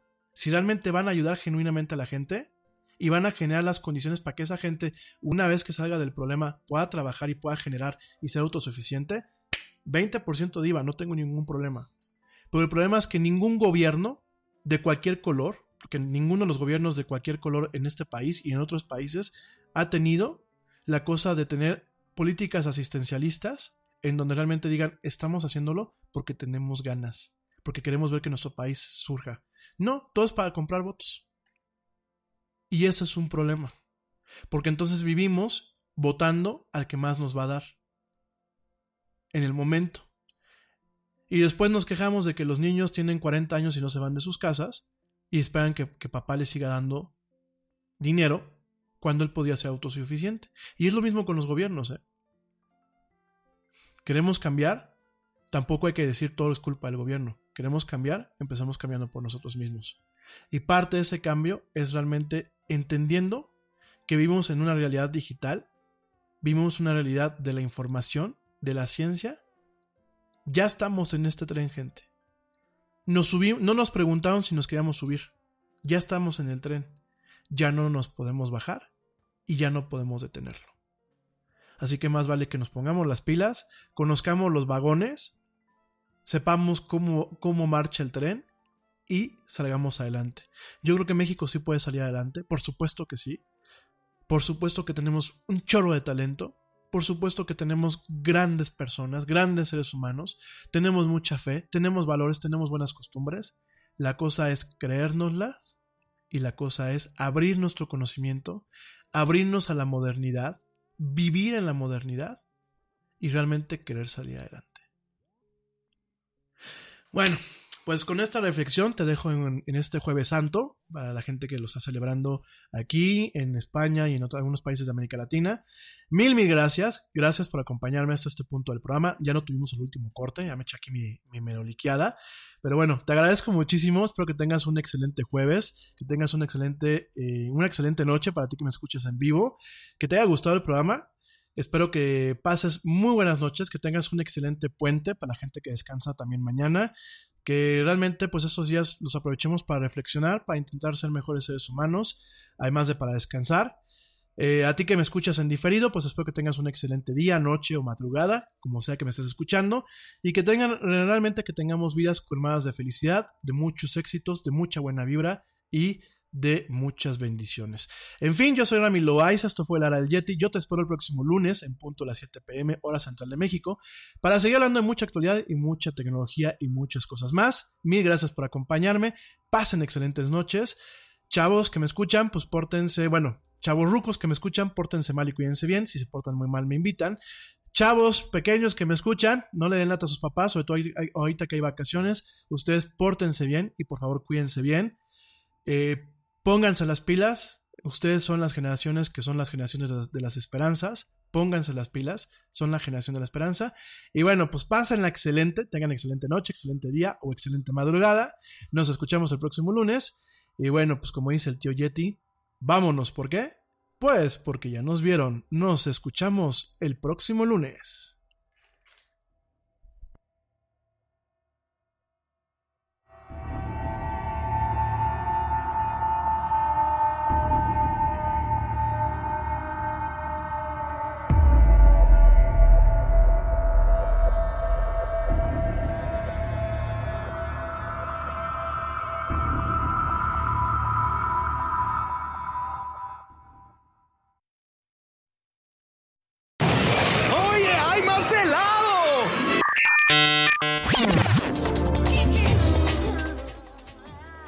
Actualidad no te deje helado. Te esperamos en la siguiente emisión de La Era del Yeti.